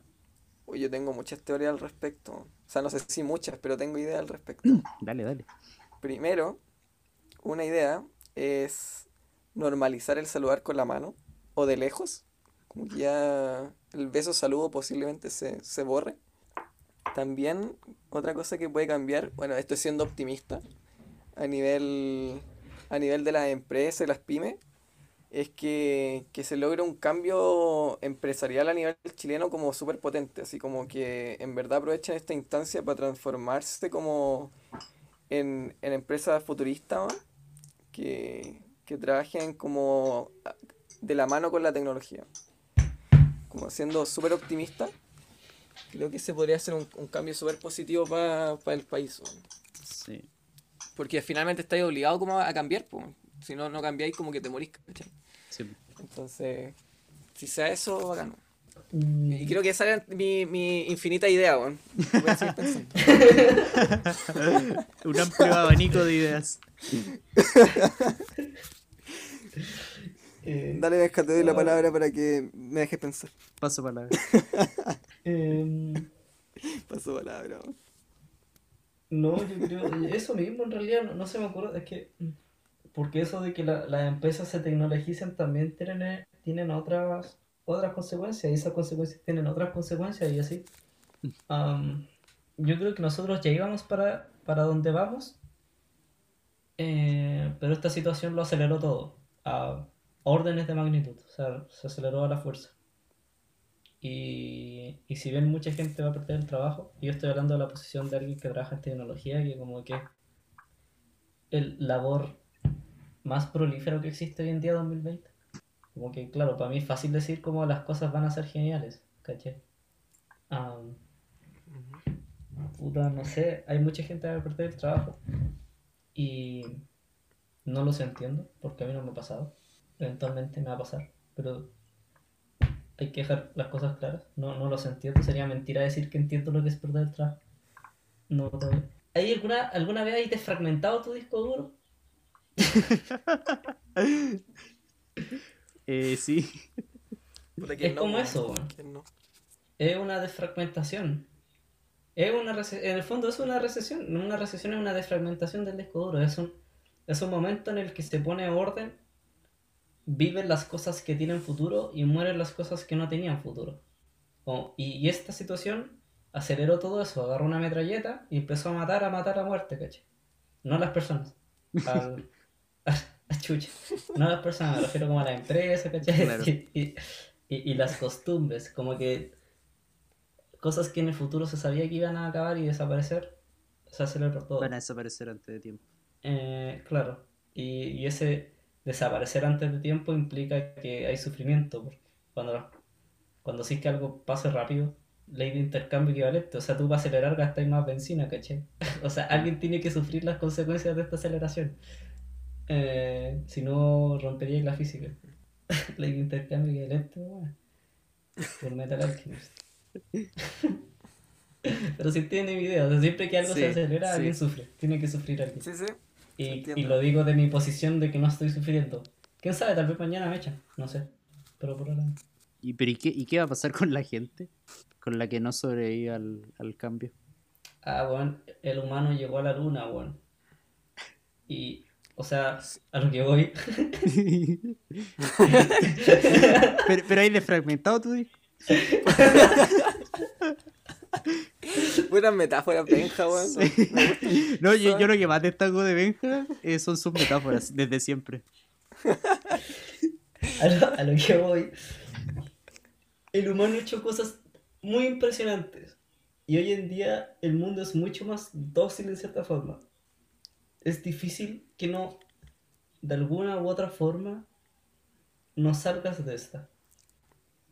Algo, algo se puede hacer. No sé.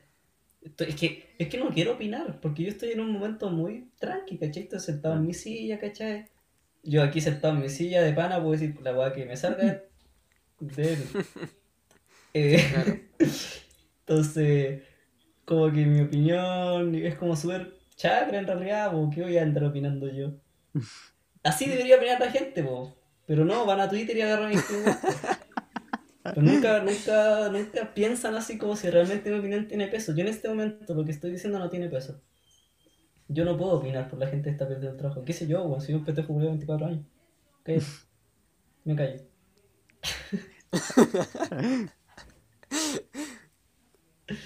Buena, buena. Bien ahí. Me gustó. Sí, Por siendo consecuente tanto. con sus palabras. Oye, se me ocurrió en, en todo este en todo este speech, monólogo, lo que sea, eh, se me ocurrió otra, otra idea, que era que esto nos va a permitir también a nivel personal como crecer.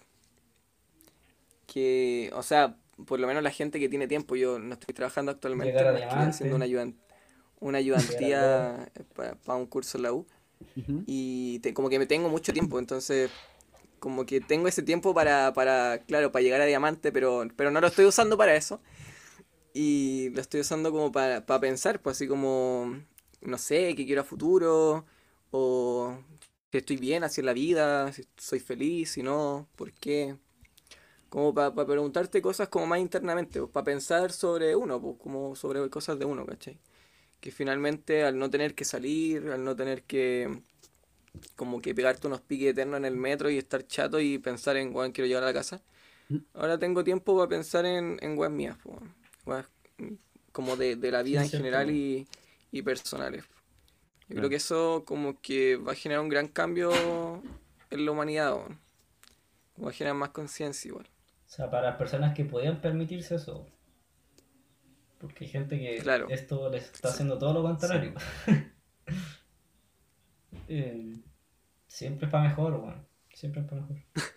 No, no, sí, siempre es para mejor, weón. Las cosas son mejor.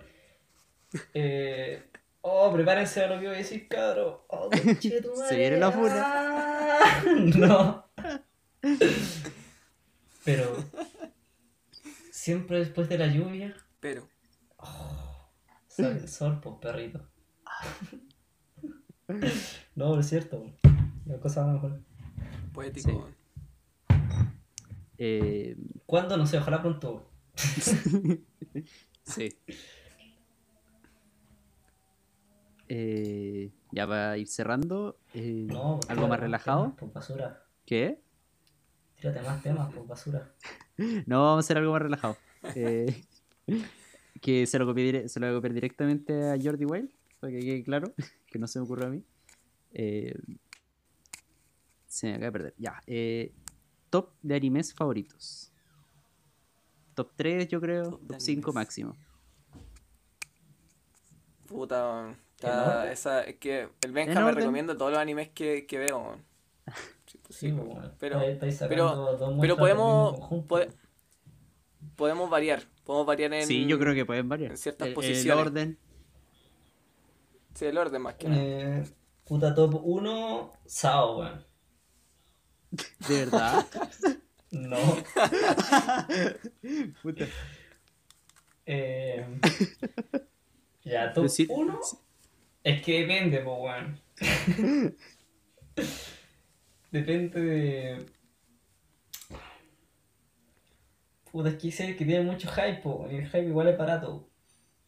Pero el hype genera cosas, ¿cachai? Entonces, el Sí. hype me puede hacer un bias y poner cosas al principio que tal vez no las. Em, Mójate el potito, weón. ya, yo creo que.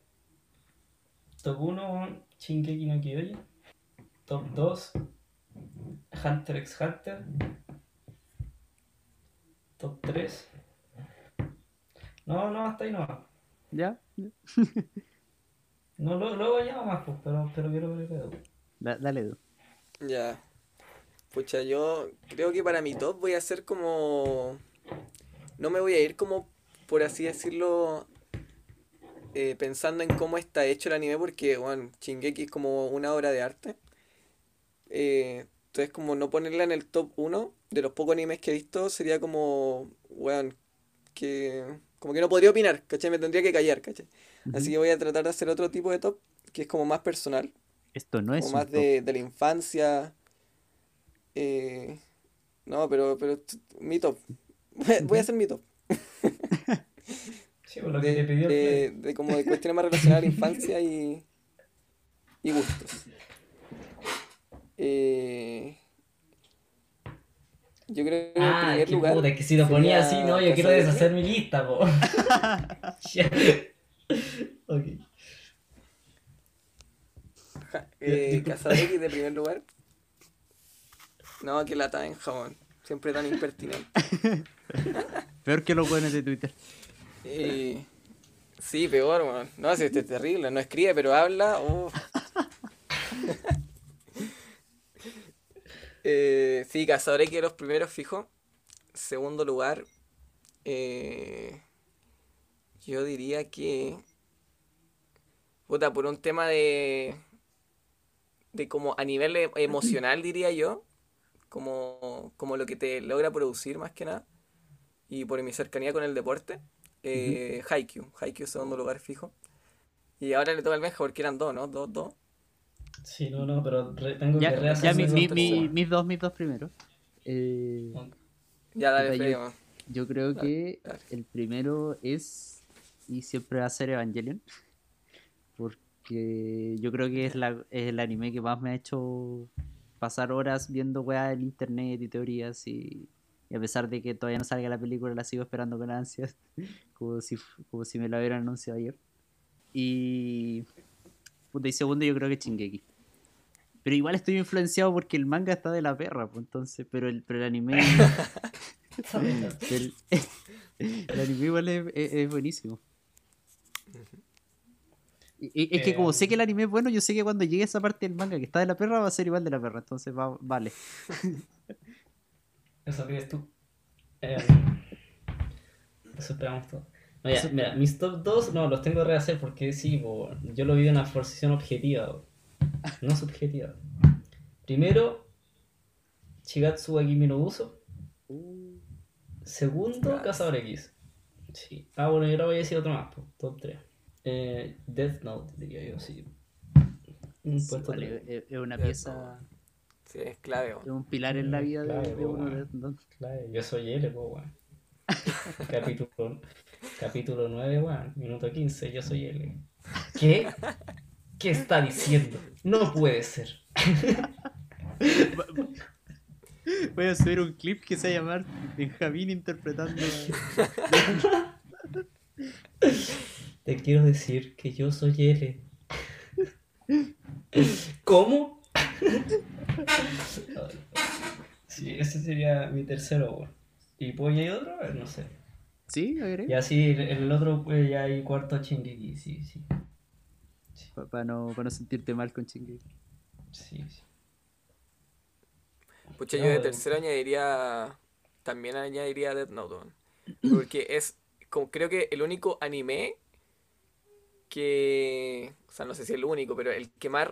Como al que más recurro. Es como, tengo ganas de ver un anime que ya vi, Death Note. Mm, Porque es corto, es bueno y como. Bueno. Es, es muy épico. Sí. Eso es lo que, lo que me pasa. Y aparte que fue como de los animes que no daban en etcétera, que como que te, te metió en el mundo otaku, po. Sí, sí, ese es el tema. Esa que es la y mete a mucha gente en el mundo otaku, yo creo. Es que, Sí. es que la gracia de Death Note es que tiene un doblaje latino muy bueno, weón.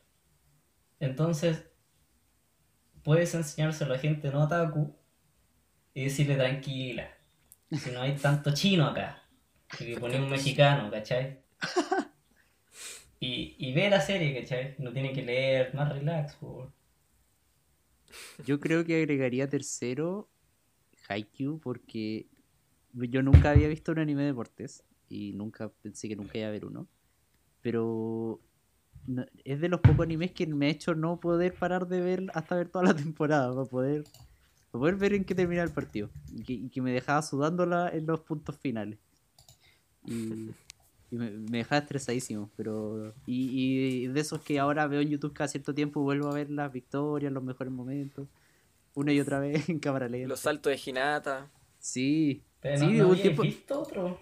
no, y, y nunca. Y, ahora, y de hecho después me salían tantos que después llegaba videos de jugadores reales que hacían weas brígidas. No, weón. Pero yo, weón, yo me vi Prince of Tennis, weón. ¿Tú sabes Prince of Tennis? Son 178 capítulos. Y que ahí tenían poderes, po. Esa es como Sí, esa es la serio? weá. Esa es la weá. Como que Esa es serie parte súper tranqui, ¿cachai? Como que te engaña. Como que el truco que tenía. A ver, dejar si me acuerdo el nombre, por favor, ¿cómo lo voy a olvidar? Ryoma weón. ¿Ya? Ryoma Chisen. Ya, pues. El truco que tenía Ryoma Chisen era que te hacía girar la pelotita en el suelo y luego saltaba, ¿cachai? Obvio que eso es imposible de hacer, pero era súper razonable en un mundo de anime, ¿cachai? Pero la serie termina. O sea, hay un guan que se duplica. o sea. Pero- espérate. Espérate, espérate, te estoy olvidando de la zona tesca, weón. Te estoy olvidando de la zona Eh, tesca. pero weón, la zona tesca tiene una. Podéis, podéis como Weón, justificarlo como con palabras, ¿cachai? No sé, No puedes justificar que un guan se duplica. No puedes. Pero No podía ¿había obligar- explicación? ¿O, o solo eran demasiado buenos? No, como que la explicación del weón que se duplica era que. Es que no, weón. Era como que el weón tenía un game sense tan bueno que jugaba de una forma que parecía que estaba en dos lados al mismo tiempo, weón.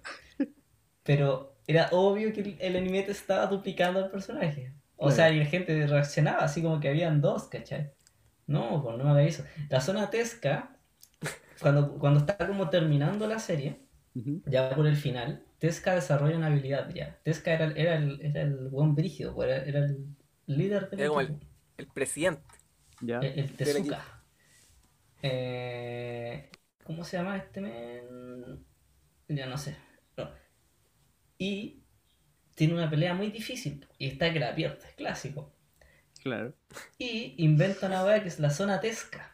Que básicamente lo que hace es que cuando él te devuelve la pelota, lo devuelve de tal forma que no importa cómo chucha tú le pegues, él- la pelota va a volver a su raqueta. Como que la pelota es como que es una zona, como que todo cae en él, ¿cachai? Como un water. Como los water cuando tiene la cadena, es era la zona tesca. No un water.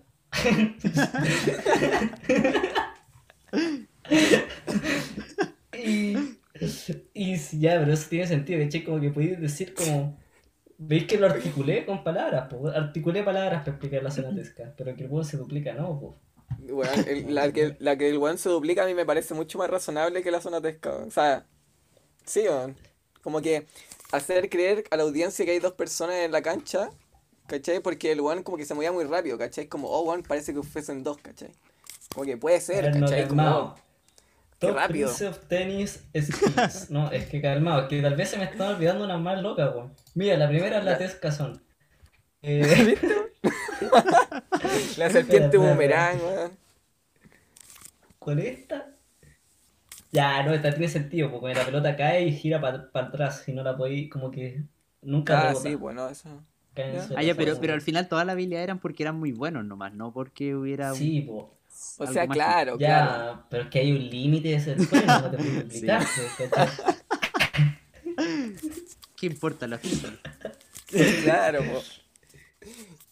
No, pues esta, es lo- esta no, pues esta es ridícula, pues, weón. El weón le pega de forma que cae en la cancha del enemigo y rebotan y vuelve a su mano. No, pues. no, no, po. Parece cartamito, así una weá. Sí, po. Está como súper desbalanceado este juego, po. ¿Qué pasa? si- No, po. No, no, eh, pero buena serie, weón. 178 capítulos, weón. Qué grande Ryoma, weón. No niego que era entretenida, weón, pero tenían poderes, weón.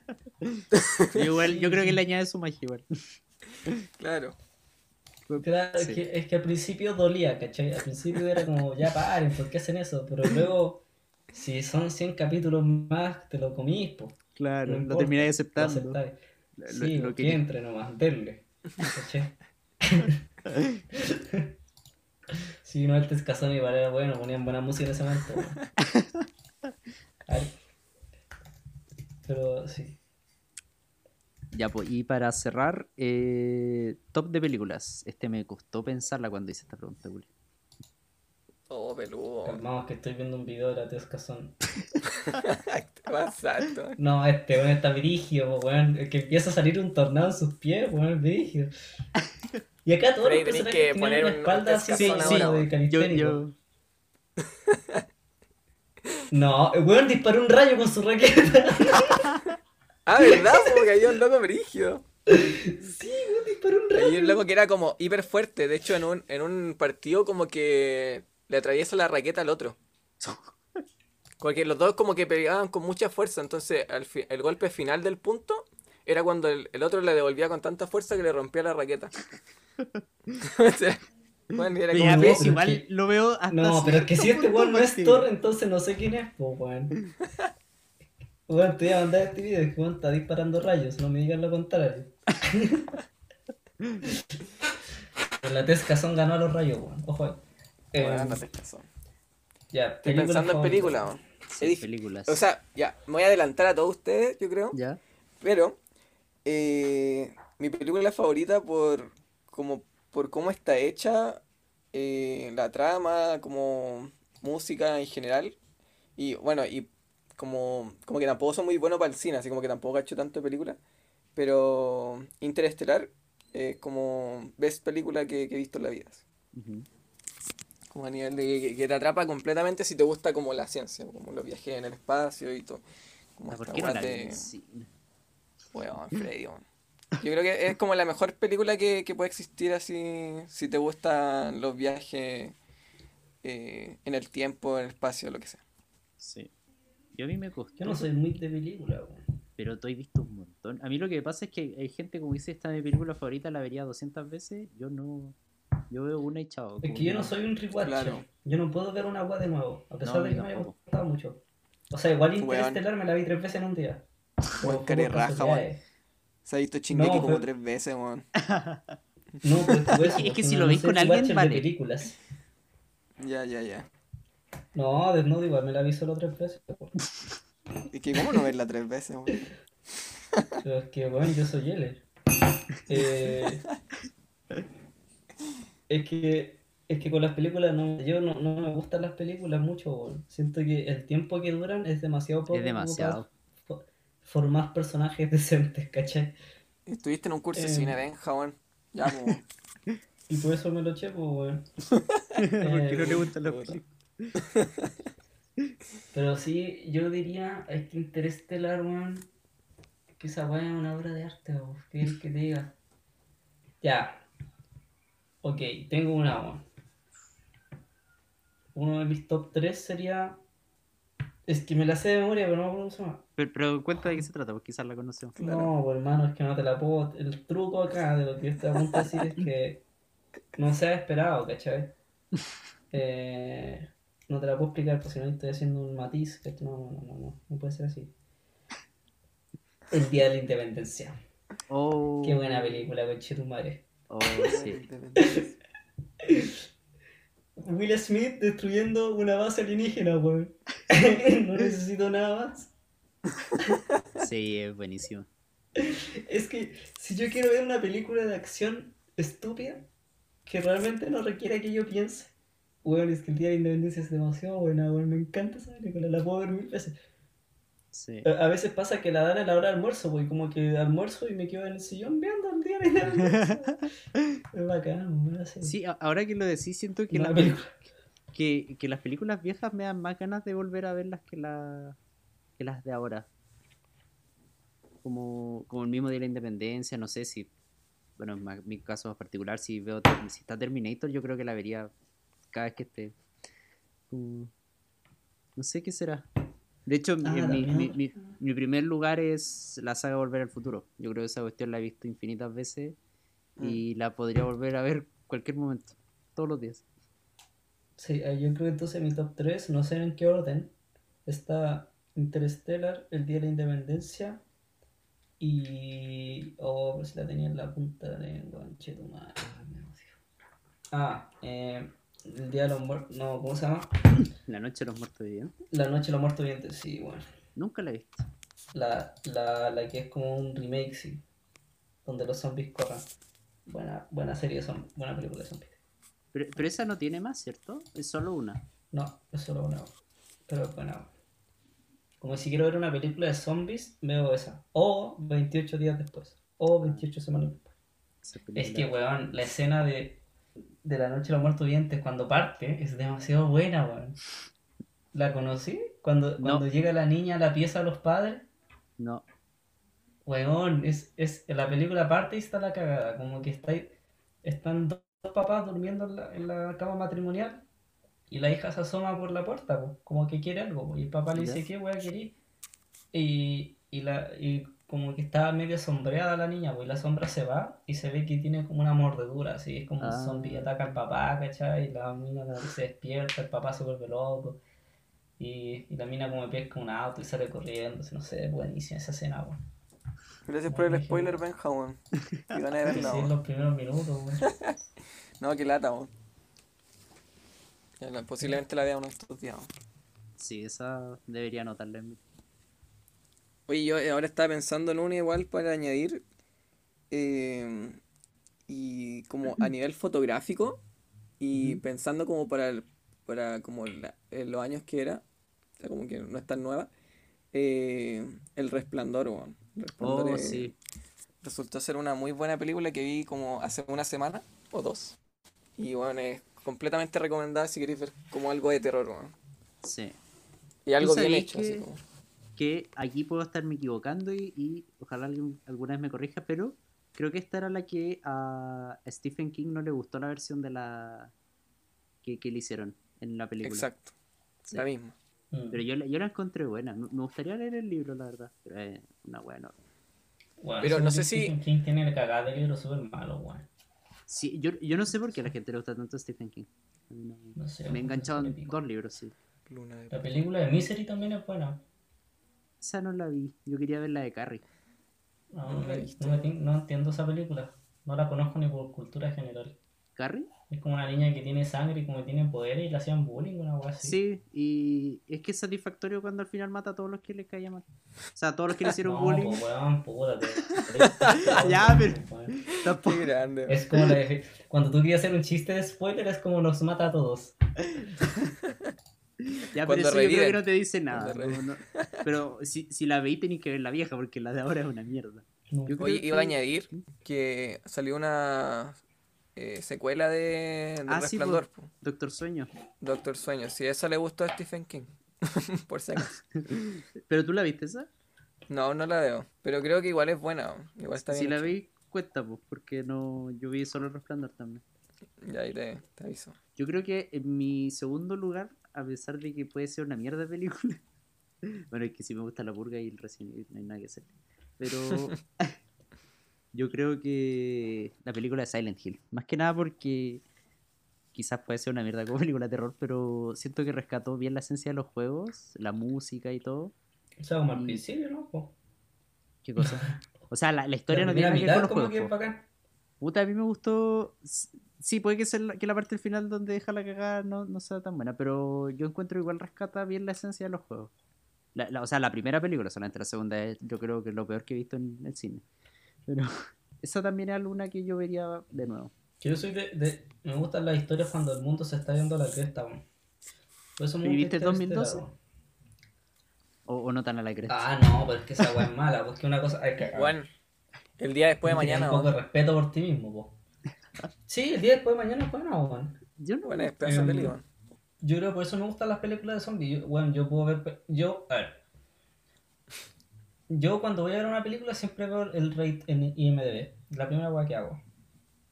Em, yo, por respeto mismo, nunca veo una weá que sea como 5 estrellas o 6.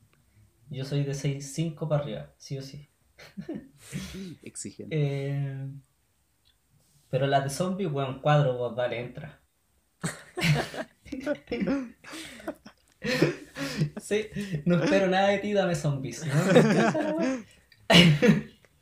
A, a- a mí me gusta cuando qué- empieza a quedar la cagada como en Fear of the Walking Sí, ese, ver el desarrollo Sí. de la zorra. Digo, porque no terrible.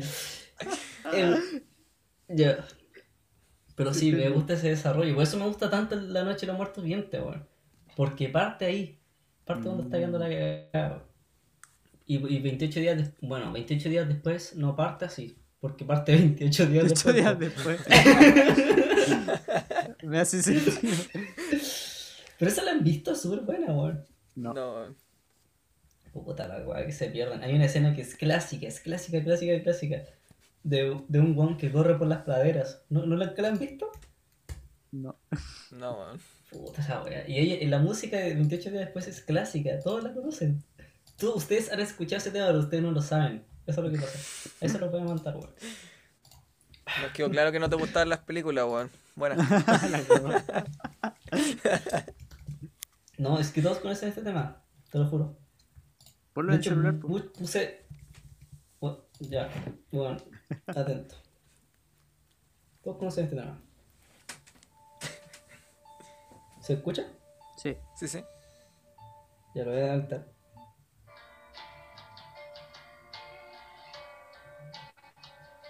Ah, ese lo tengo Como al arma, que lo po. conocen.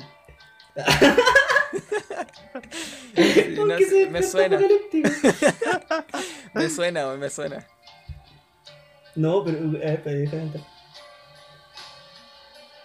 Bueno, todos la conocen. Es que es típica, no sé.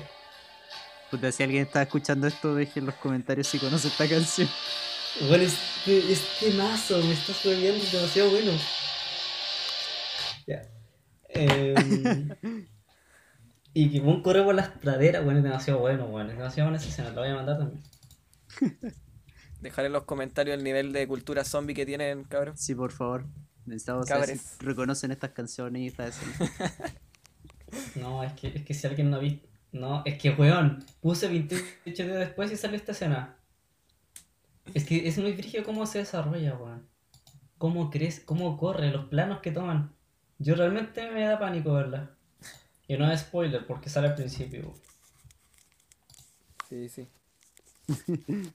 Pero todos mueren. Lo mata todo. No, De hecho, me salió- bueno, Freddy, Tiene- antes de que tú te vayas tenés que ver esa weá. Tiene 10 millones de reproducciones. La escena del de escapando. Sí, no, sí, es, es top, es top, es demasiado buena. Es como un bueno escapando por el, por el wallpaper de Windows, pero con zombies. Ver, la- ahí estamos. Benja dijo su top 3. Sí. Dijo Sí. su top 3, sí. ¿Tú, Edu? Creo que me falta una, pero como que no la tengo en mente, en verdad. Como que te inventaría una, sí. Yo creo que cierro el mío con Matrix, la primera. Matrix, Porque clásico. me, me introdujo a las conspiraciones esa cuestión. Lo cual no es bueno, pero. pero me abrió la mente. No, me gustó Matrix. caleta. ¿Tuviste la primera? nomás. La uno nomás, pues sí, la otra vale. No, yo no vi ni una, weón. No viste ninguna. Puta, no. Puta, la, la una es. Pero es que, pero es que la cultura me hizo verla, ¿cachai? Mm, Como que sé de qué va. Como no puedo verla ya. Sí podís, po. O sea, la pa- El weón que de pronto se da cuenta que hay como un fallo en la Matrix, aparece un negro que dice la pastilla. El weón toma la pastilla, despierta, se da cuenta que estaba como conectado a una weá.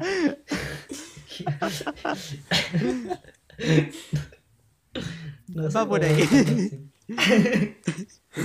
Porque no puedo verla. weón. Es Pero va más allá de eso, po. A nivel fotográfico, de, de lo que tiene como... peleas. Eso Claro, es cierto, como esa revolucionó lo que era Sí, efectos sí. especiales. O sea, cuando el Sí, se esquiva las balas, esa weá no. No sé, weón. En esos tiempos no, no se sabía cómo hacer algo así, weón. O sea, se sabía, no sé, la gente no aventuraba tanto. No se hacía, yo en su claro. momento fue bien. Bueno, y también el tema que tocaba, si hubo gente que se suicidaron por pensando que estaban en la Matrix. Yo creo que estamos en la Matrix, weón. Yo creo No, que Podríamos estar en la. Matrix, man. ¿Estamos en una simulación o no? Sí, Sabía sí, que este tema iba a llegar. Yo creo que sí estamos en una simulación, weón. Y, la- y, y- Pico, weón. No, no me afecta, la verdad, no, no me afecta ser simulado, la verdad. Pero tú decís como que porque inevitablemente las civilizaciones llegan a eso, a crear una simulación. Es que no me puedo ex- explicar cómo esto puede existir. Tiene que ser una simulación. Pero, pero, No sé, man. pero significa que en algún momento tuvo que partir pues con los que nos simularon o los que nos simularon a ellos. Ah, obvio. ¿Cómo partió eso? No sé. Pero tal vez el universo de ellos es muy distinto al nuestro, ¿cachai? Tal vez el de ellos sí tiene sentido su inicio. El nuestro no parece que tenga. No sé. A mí no, no me hace sentido que las cosas hayan aparecido de la nada. Pero aunque Eh. probabilísticamente pueda pasar. Sí, obvio, está eso de que a veces la entropía se da vuelta, ¿cachai? Eh, si esperáis el tiempo suficiente. Pero. A ver. Esto, esto lo vi en un video. No sé si tú, tú ves Crespo. Crespo de, de Quantum Sí, sí lo he visto. ¿Viste ese video de que este universo poder nació hace 5 segundos y no lo sabes? Oh, no. ¿No? Es buenísimo, weón. Pero cuéntalo, po. Bueno, ya la entropía entendís que es una hueá de probabilidades, ¿cierto? Es mecánica probabilística. Sí. Eh, de que básicamente un hielo se derrite no porque la entropía tienda a que sí o sí a positivo, sino que es por un tema de probabilidades, de que, de que el hielo, las moléculas se, bien- se van moviendo y eventualmente se tiene que disolver porque es la forma más probable, el estado final más probable que puede haber. Ya. Em, pero eso no quita la posibilidad de que de repente un, un trozo de agua se transforme en hielo. Por probabilidades. Porque justo las partículas se movieron de tal forma que generaron un, un cristal. ¿Cachai? Hay una probabilidad no cero. Es estúpidamente cero. Pero, pero es no cero. Pero no es cero. Eh, y de esa misma forma, eventualmente, tú, eh, espontáneamente podría generarse una casa como la tuya, una persona como tú, con las neuronas como las tenía ahora, y asumiendo que los recuerdos son parte solo de como conexiones neuronales, Claro. que cree que ha vivido lo que ha vivido. Pero en realidad todo partió hace 5 segundos.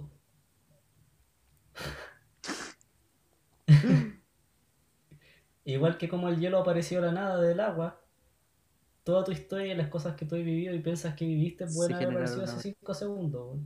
Vaya.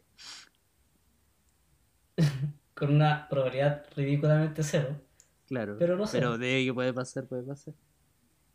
Eh, ¿Aquí va con esto? De que sí estamos en una Eh, simulación. Sí. ¿Qué Eh, opináis tú, Edu? Pucha, yo creo que mm, no es comprobable, po. O sea, podría ser, podría no ser. Yo creo que cuando logremos crear una simulación, Ah, que ahí se confirma automáticamente. claro, ahí ya como que, puta, cagamos. Sí. Como mira, el día, Pero, el día en que Si se no. demuestre. Mira, el día en ¿Que, que se porque el universo es demuestre- computable?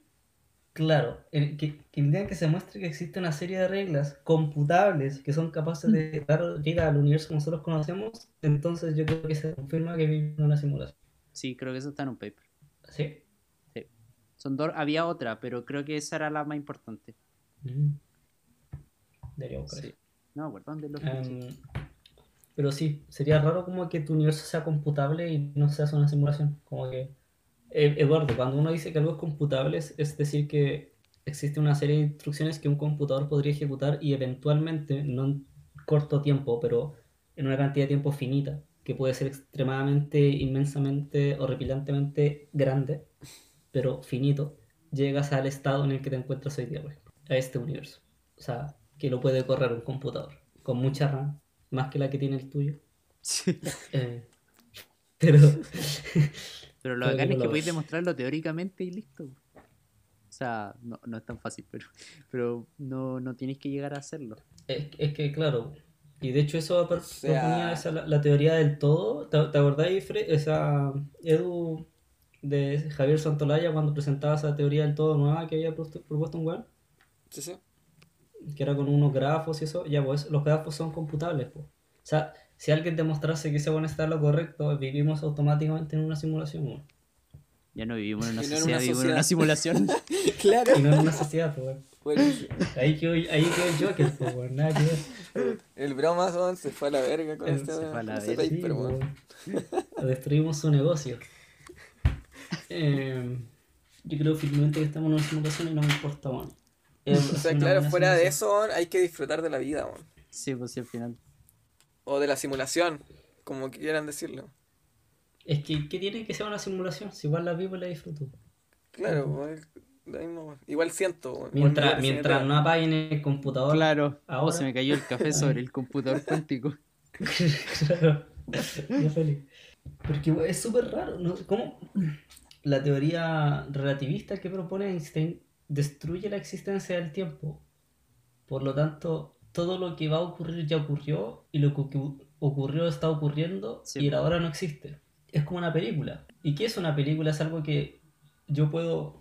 La gracia de una película es que tiene un bar, ¿cierto? Yo puedo mover el bar desde el punto cero hasta el final de la película. El bar es el cosito que tú arrastras.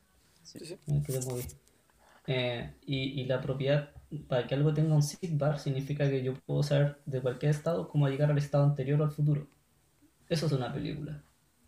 Desde cualquier punto yo puedo adelantarlo o retrasarla. Eh, si yo puedo hacer esos cómputos de estados, como que sí o sí el universo tiene que ser como computable, ¿no? O sea, para que el futuro exista y el pasado también, como que tiene que haber un algoritmo detrás que construye ese pasado y futuro como para que exista al mismo tiempo porque el tiempo no existe. Y que los grafos igual cobran sentido. Sí, bueno. ¿Por qué estamos hablando de esto? No íbamos a parar el podcast. Sí, no, fue, fue un buen cierre. Sol- solo me gustaría saber, antes de morir, si alguna de estas cosas es real o no. No, ni cagando lo voy a saber, weón. Yo creo que nunca lo vamos a saber. Sería raro que algo simulado entienda su simulación. Sería como escapar de la caja. Como... Sería como una presión Pero es que- gigantesca, weón. Sería brutal. Es que, weón, si sabéis que es una simulación y veis la cagada que hay en el mundo, como, weón. Qué mierda, weón. ¿Por qué? Es ¿Por qué que- no podría haber sido Mi mejor? punto es que no es que te simularon a ti, po. Es que sea, no, simularon pues, el universo claro. entero y tú eres un producto de la suerte, ¿no? ¿no? Claro. Que a mí me cargan esos pensamientos como religiosos que ponen al hombre como una weá importante. Fu- Fuimos pura suerte, weón. Es que, oh, es súper ridículo esa weá. Hay un bias. No te enojí. Pensar. Es que me enoja, weón, porque la gente. La gente justifica.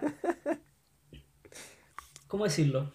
La gente dice, ¿cómo no va a existir Dios si la vida es tan difícil de que nazca y justo la Tierra estuvo en un lugar preciso, como en el área indicada, de distancia del Sol, ¿cachai? Con el ambiente adecuado, los materiales adecuados, para que naciese la vida. Obvio que es producto de Dios, ¿cachai? Como que es muy difícil que eso pase. Pero Amén.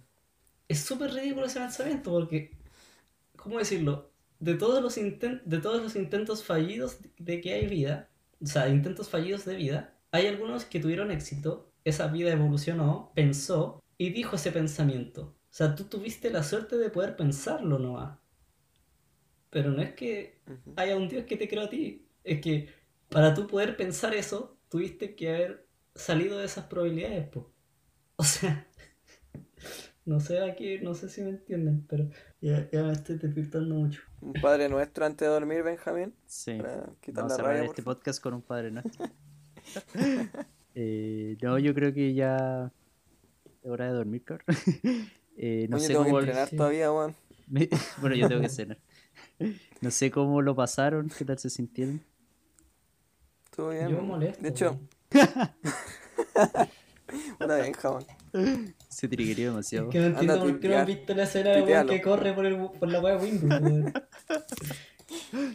Te lo voy a enviar a ti, Tuitea. Eduardo. Sí, me- Lo voy a ver, weón. Me encima suena la música de la que yo hablaba, coincidentemente. Voy a ver la película, weón. Ah, sí, te la envié, pues bueno, puta que soy dirigido. Sí, bueno.